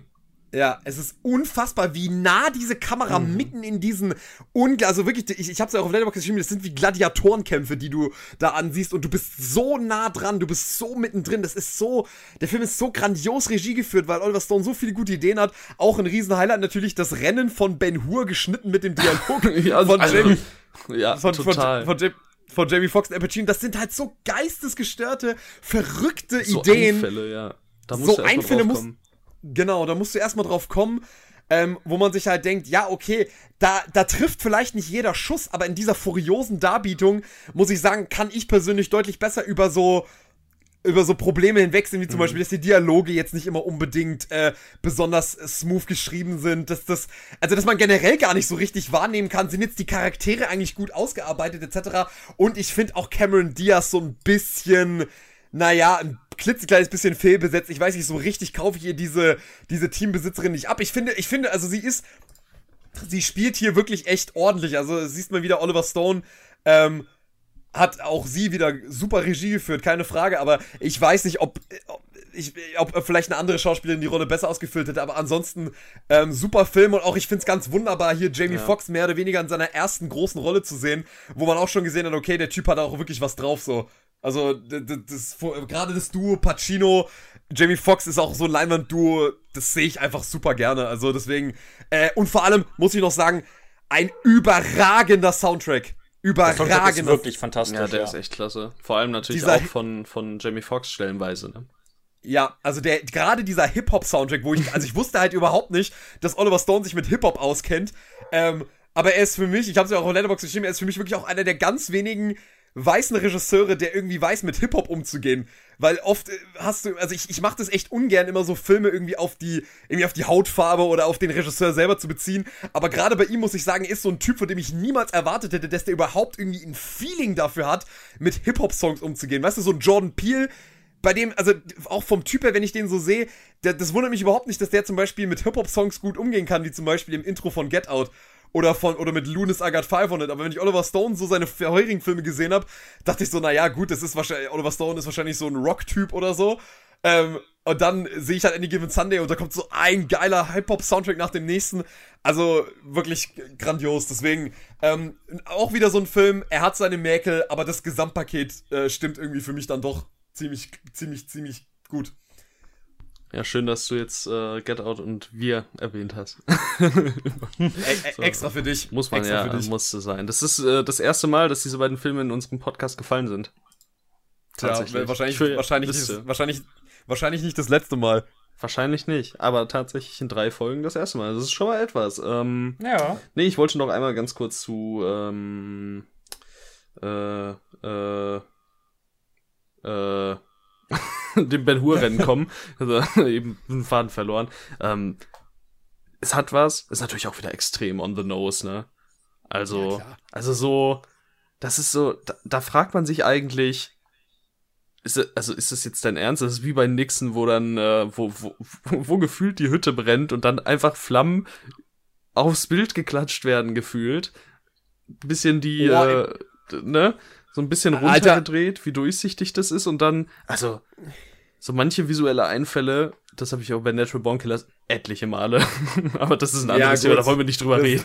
Ja, ja, ja, aber, aber, ich muss, ich kann vielleicht, ich kann vielleicht einen witzigen Aspekt aus dem Nixon Director's Cut erzählen. Da gibt es eine Szene, da spricht er doch mit diesem CIA-Chef und ähm, in, im Director's Cut zitiert er noch so ein Gedicht und dann, dann geht er, da, dann redet er irgendwie über Blumen. Ich weiß gar nicht mehr, ich kann die Dialoge gar nicht mehr so richtig rezitieren. Jedenfalls geht er dann an so eine Blume und riecht an ihr und auf einmal hat er so riesige dämonische Bienenaugen und ich denke mir so, was zum Teufel hat sich Oliver Stone da schon wieder gedacht? Weil, weil das halt auch, wie gesagt, in so einem Film wie Nixon, der so ein politisches Biopic sein will, einfach auch super unpassend wirkt. Ja, ähm, der also hat ja, halt einen Style und der ist halt da den Villa durchbringen. Ich meine, ist ja okay, ja, aber manchmal aber ist es halt wirklich unpassend. Und du bist, es wirkt fast schon so ein bisschen kindisch, Lächerlich. so pubertär, pubertär kindisch, so, ja. Boah, wäre ähm, das nicht cool, wenn der jetzt kranke Augen hätte? Boah. so, so in ja, etwa stelle ich mir das vor. Ja, oder so, ja, Mann, ich zeig, ich, ich, der Zuschauer hat noch nicht ganz begriffen, dass der Typ ein Arschloch ist, also mache ich ihm dämonische Augen. Also, so, also so, also, also so wirkt es zum, ja, so wirkt ja. es halt zum Teil. Also, ähm, ja, deswegen bin ich da ganz bei dir. Das, das, da, da trifft nicht immer jeder Schuss, aber wie gesagt, mhm. bei Stone, der hat dann halt auf der anderen Seite schon wieder so viele geile Einfälle, dass man sagen muss, muss, naja, dann gehen halt die Schlechten so ein bisschen halt unter in dem Gesamtgebilde, was ja. soll's. Nein, das Auge geht nicht unter. Nee, nee, nee, nee, nee. Das war zu viel. Ja, okay. Ja, Lukas, ich, ich stimme dir zu. Ich, bei dem Auge, ähm, ein, ein, guter Kumpel von mir hat auch mal gesagt, also den Film mag er auch, aber er hat gemeint, er versteht nicht, warum diese Augenszene sein musste. So, das ist einfach, ja, es ist einfach zu, vielleicht einfach zu viel des Guten. ich habe vor dem Film ich habe vor dem Film eine Kritik gelesen, die war eigentlich relativ positiv und dann kam halt so am Ende irgendwas mit dem Auge und ich habe mir gedacht, okay, ich muss, ich muss auf dieses Auge achten und gucken, ob ich das auch blöd finde. Und dann kam diese Augenszene und ich habe mir gedacht, was? Ist das, ist das, ist das wirklich so? Ich weiß es nicht. Ich weiß es nicht, ob, ob im Football irgendwie sowas schon häufiger mal passiert ist, aber ähm, ich war, wie gesagt, ich meine, selbst wenn es so ist, also ich meine, klar, er möchte halt hier wieder unterstreichen, was für ein unglaublich gefährlicher Sport Football ist, was er ja auch ist. Aber mein Gott, musst du dafür unbedingt jemandem das Auge raushauen? Also, ich weiß es nicht. Das ist, das ist halt auch schon wieder so. Also, das ist auch wirklich so eine Szene, die ist auch wirklich sehr, sehr unangenehm. Also, muss man einfach wirklich sagen. Ja. ich weiß nicht. Also, wilder Typ. Wilder Typ. Sagen wir mal. Wilder Stein. Ja, also, ich, ich, also ich glaube, besser kann man Oliver Stone nicht auf den Punkt bringen. Wilder Typ. Ja. Ja, schön. Jetzt haben wir. Wir haben uns durch die sechs Filme durchgearbeitet. Ja, sechs Filme, 106 Minuten Aufnahme bei mir aktuell. Das ist ja mal ordentlich. Ja. Ähm, Es mussten Dinge gesagt werden. ja, jetzt müssen wir was Besonderes fürs Ende uns einfallen lassen eigentlich. Der beste Film von Stone. Talk Eurer Meinung Radio. nach. Ja gut, äh, für mich, für mich ganz klar JFK und dann direkt danach Natural Born Killers. Ja, JFK und dann Platoon eher. Ja, Also magst du beim, also wir haben ja über eigentlich seinen bekanntesten Film gar nicht so richtig, äh, wir haben gar nicht drüber gesprochen. Ähm, also wie mög, also wie findet ihr denn Platoon? Weil das Gut. ja so sein. ich mag Ja? äh, geboren am 4. Juli ein bisschen mehr. Tatsächlich. Oh, krass. Wie ist find- bei dir, Lukas? Findest du den richtig geil? Ähm, ich habe Platoon, glaube ich, vor fünf Jahren oder so gesehen, aber ich fand den damals wirklich fantastisch, äh, weil halt so die, die Schrecken des Vietnamkrieges halt echt toll poetriert. Po oh, Echt oh Gott, toll, warum, warum, ver warum versuche ich eigentlich nach, äh, nach fast zwei Stunden Aufnahmen noch irgendwelche Wörter sozusagen? Po, Ähm, er, po er tritriert. Po er tritriert. Poetiert, tatiert, genau. verbildlicht, inszeniert. Ich finde, Ja. ich finde, ich finde, der zeigt wirklich gut den Krieg. Ähm, deswegen mag ich Platoon sehr gerne. Ich finde, das macht geboren am 4. Juli sogar noch besser. War mein Eindruck. Ich finde, Auf der eine hat mir andere das, Weise. Ja, also er macht es auf eine andere Weise, aber macht es für mich persönlich auf eine bessere Weise. Ähm, oder auf eine, die für mich effektiver war, sage ich mal. Also, das ist schon. Ich glaube, es kann auch. Ja, Platoon ist jetzt auch schon ein bisschen länger her bei mir, deswegen möchte nicht äh, vorschnell urteilen. Sind beides für mich äh, sind nah beieinander auf jeden Fall. Ja, also für, äh, für mich, mein, mein liebster Film, den wir heute nicht besprochen haben, ist tatsächlich Wall Street. Ja. Ist, äh, sowohl Platoon als auch Wall Street finde ich beide ganz gut, aber ich finde, die haben. Also, äh, gerade Wall Street ist, ist eher so einer der Filme von Oliver Stone, wo ich sage, also, wenn der nicht Michael Douglas hätte und wenn der nicht so gut inszeniert wäre, also inhaltlich ist der Film halt echt alles andere als smart. Also, Ja, aber wenn, äh, wenn, wenn. Ja, nein, was heißt wenn, wenn, wenn? Also ich finde halt innerlich ist der Film halt zum Teil wirklich ein bisschen. Ja, also, also Oliver, äh, Oliver Stones Kapitalismuskritik in dem Film ist halt zum Teil einfach ein bisschen so, naja, nicht besonders clever, sagen wir es mal, sagen wir es mal ehrlich. Also so richtig Systemkritik kriegt Oliver Stone nicht formuliert. Ähm, er macht's ja dann auch wieder so an dem bösen, bösen Gordon Gecko fest und macht am Ende irgendwie, ähm, ja, so eine, ja, so, so eine merkwürdige Moralkeule dann draus, so, ja, Junge, mach was Gescheites und äh, hier ist deine, hier ist deine Absolution und so weiter und dann ist das System wieder gereinigt, weil Gordon Gecko nicht mehr da ist. Also, das ist, finde ich, nicht so gut, aber trotzdem, äh, Wall Street mag ich viel lieber, ehrlich gesagt, als Platoon, aber in beiden Filmen ist für mich halt Charlie Sheen, ehrlich gesagt, ein Problem. Also, ich weiß, du liebst Charlie Sheen, Tim, aber ich finde halt Charlie Sheen ein bisschen, bisschen viel. ja, aber, aber Charlie Sheen, Charlie Sheen ist halt einfach nur mal, okay, ein echt angenehmer Comedy-Schauspieler, so in Hotshots und in Indianer von Cleveland, finde ich ihn ja wirklich sehr, sehr gut besetzt. Aber mein Gott, wenn er halt dramatische Rollen tragen muss, ich finde, da kommt er wirklich zum Teil enorm Ja. an seine Grenzen. Auf jeden Also- Fall. Also es ist Ja. jetzt kein, kein, keine Ahnung, es ist kein grandioser Schauspieler. So ist es nicht. Aber ich habe ja auch mit, mi- mit dir damals, äh, oder ich habe mit dir mal darüber geschrieben, warum mir ähm, Charlie Sheen Wall Street tatsächlich ziemlich gut gefällt, weil ich einfach finde, äh, dass er gerade auch damit, dass er nicht so ähm, routiniert aufspielt, so eine gewisse Unsicherheit ähm, immer mal wieder an den Tag legt, äh, vielleicht auch unbe auf unbeabsichtigte Art und Weise einfach wunderbar diesen Charakter widerspiegelt.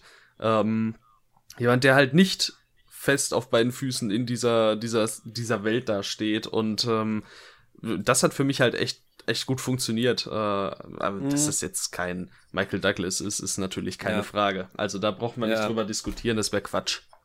Ja, absolut. Aber ähm, ich meine, man muss ja, was ich bei Oliver Stone immer so interessant finde, man muss ja ihm wirklich auch lassen. Ne? Er hat ja tatsächlich eine echt, also ein echt schönes Övre, wenn es darum geht, halt wirklich auch eindrückliche Filmfiguren zu kreieren. Also, weil äh, bei ihm muss man ja wirklich mal dazu sagen, es ist ja nicht so, dass er ein Regisseur ist, der Drehbücher verfilmt, sondern er ist ja Autorenfilmer. Und ich muss halt wirklich sagen, ich finde, er ist auch ein begnadeter Drehbuchautor. Also besonders, wenn man sich vor Augen hält, dass er zum Beispiel Scarface geschrieben hat. Ähm, Scarface grandios. Ja, und Oliver Stone hat dieses Drehbuch geschrieben und da merkt man halt wirklich besonders, wenn man sich dann so JFK diese Gerichtsszene anguckt oder die Rede von Pacino äh, in, in An jedem verdammten Sonntag. Also Stone, also in seinen besten Momenten ist das wirklich ein überragender äh, Drehbuchautor auch. Ja, äh, einfach generell ein überragender Filmemacher, absolut. Ja. Also der auch das Handwerk in jeder Hinsicht beherrscht. Das schon. Also der hat enorme Hochs. Das möchte ich ihm nicht absprechen. Ähm, ich war echt gespannt zu sehen, wie Scarface aussehe, wenn er von, von Oliver Stone wäre, ey.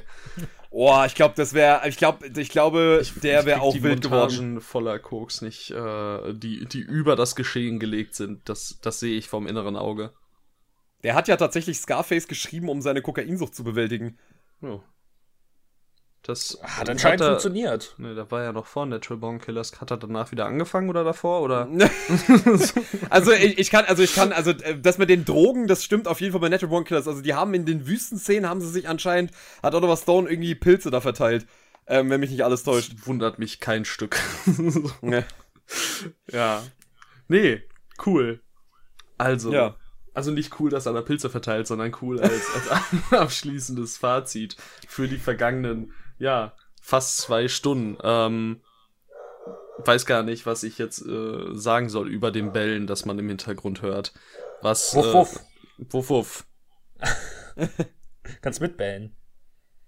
Wuff, wuff.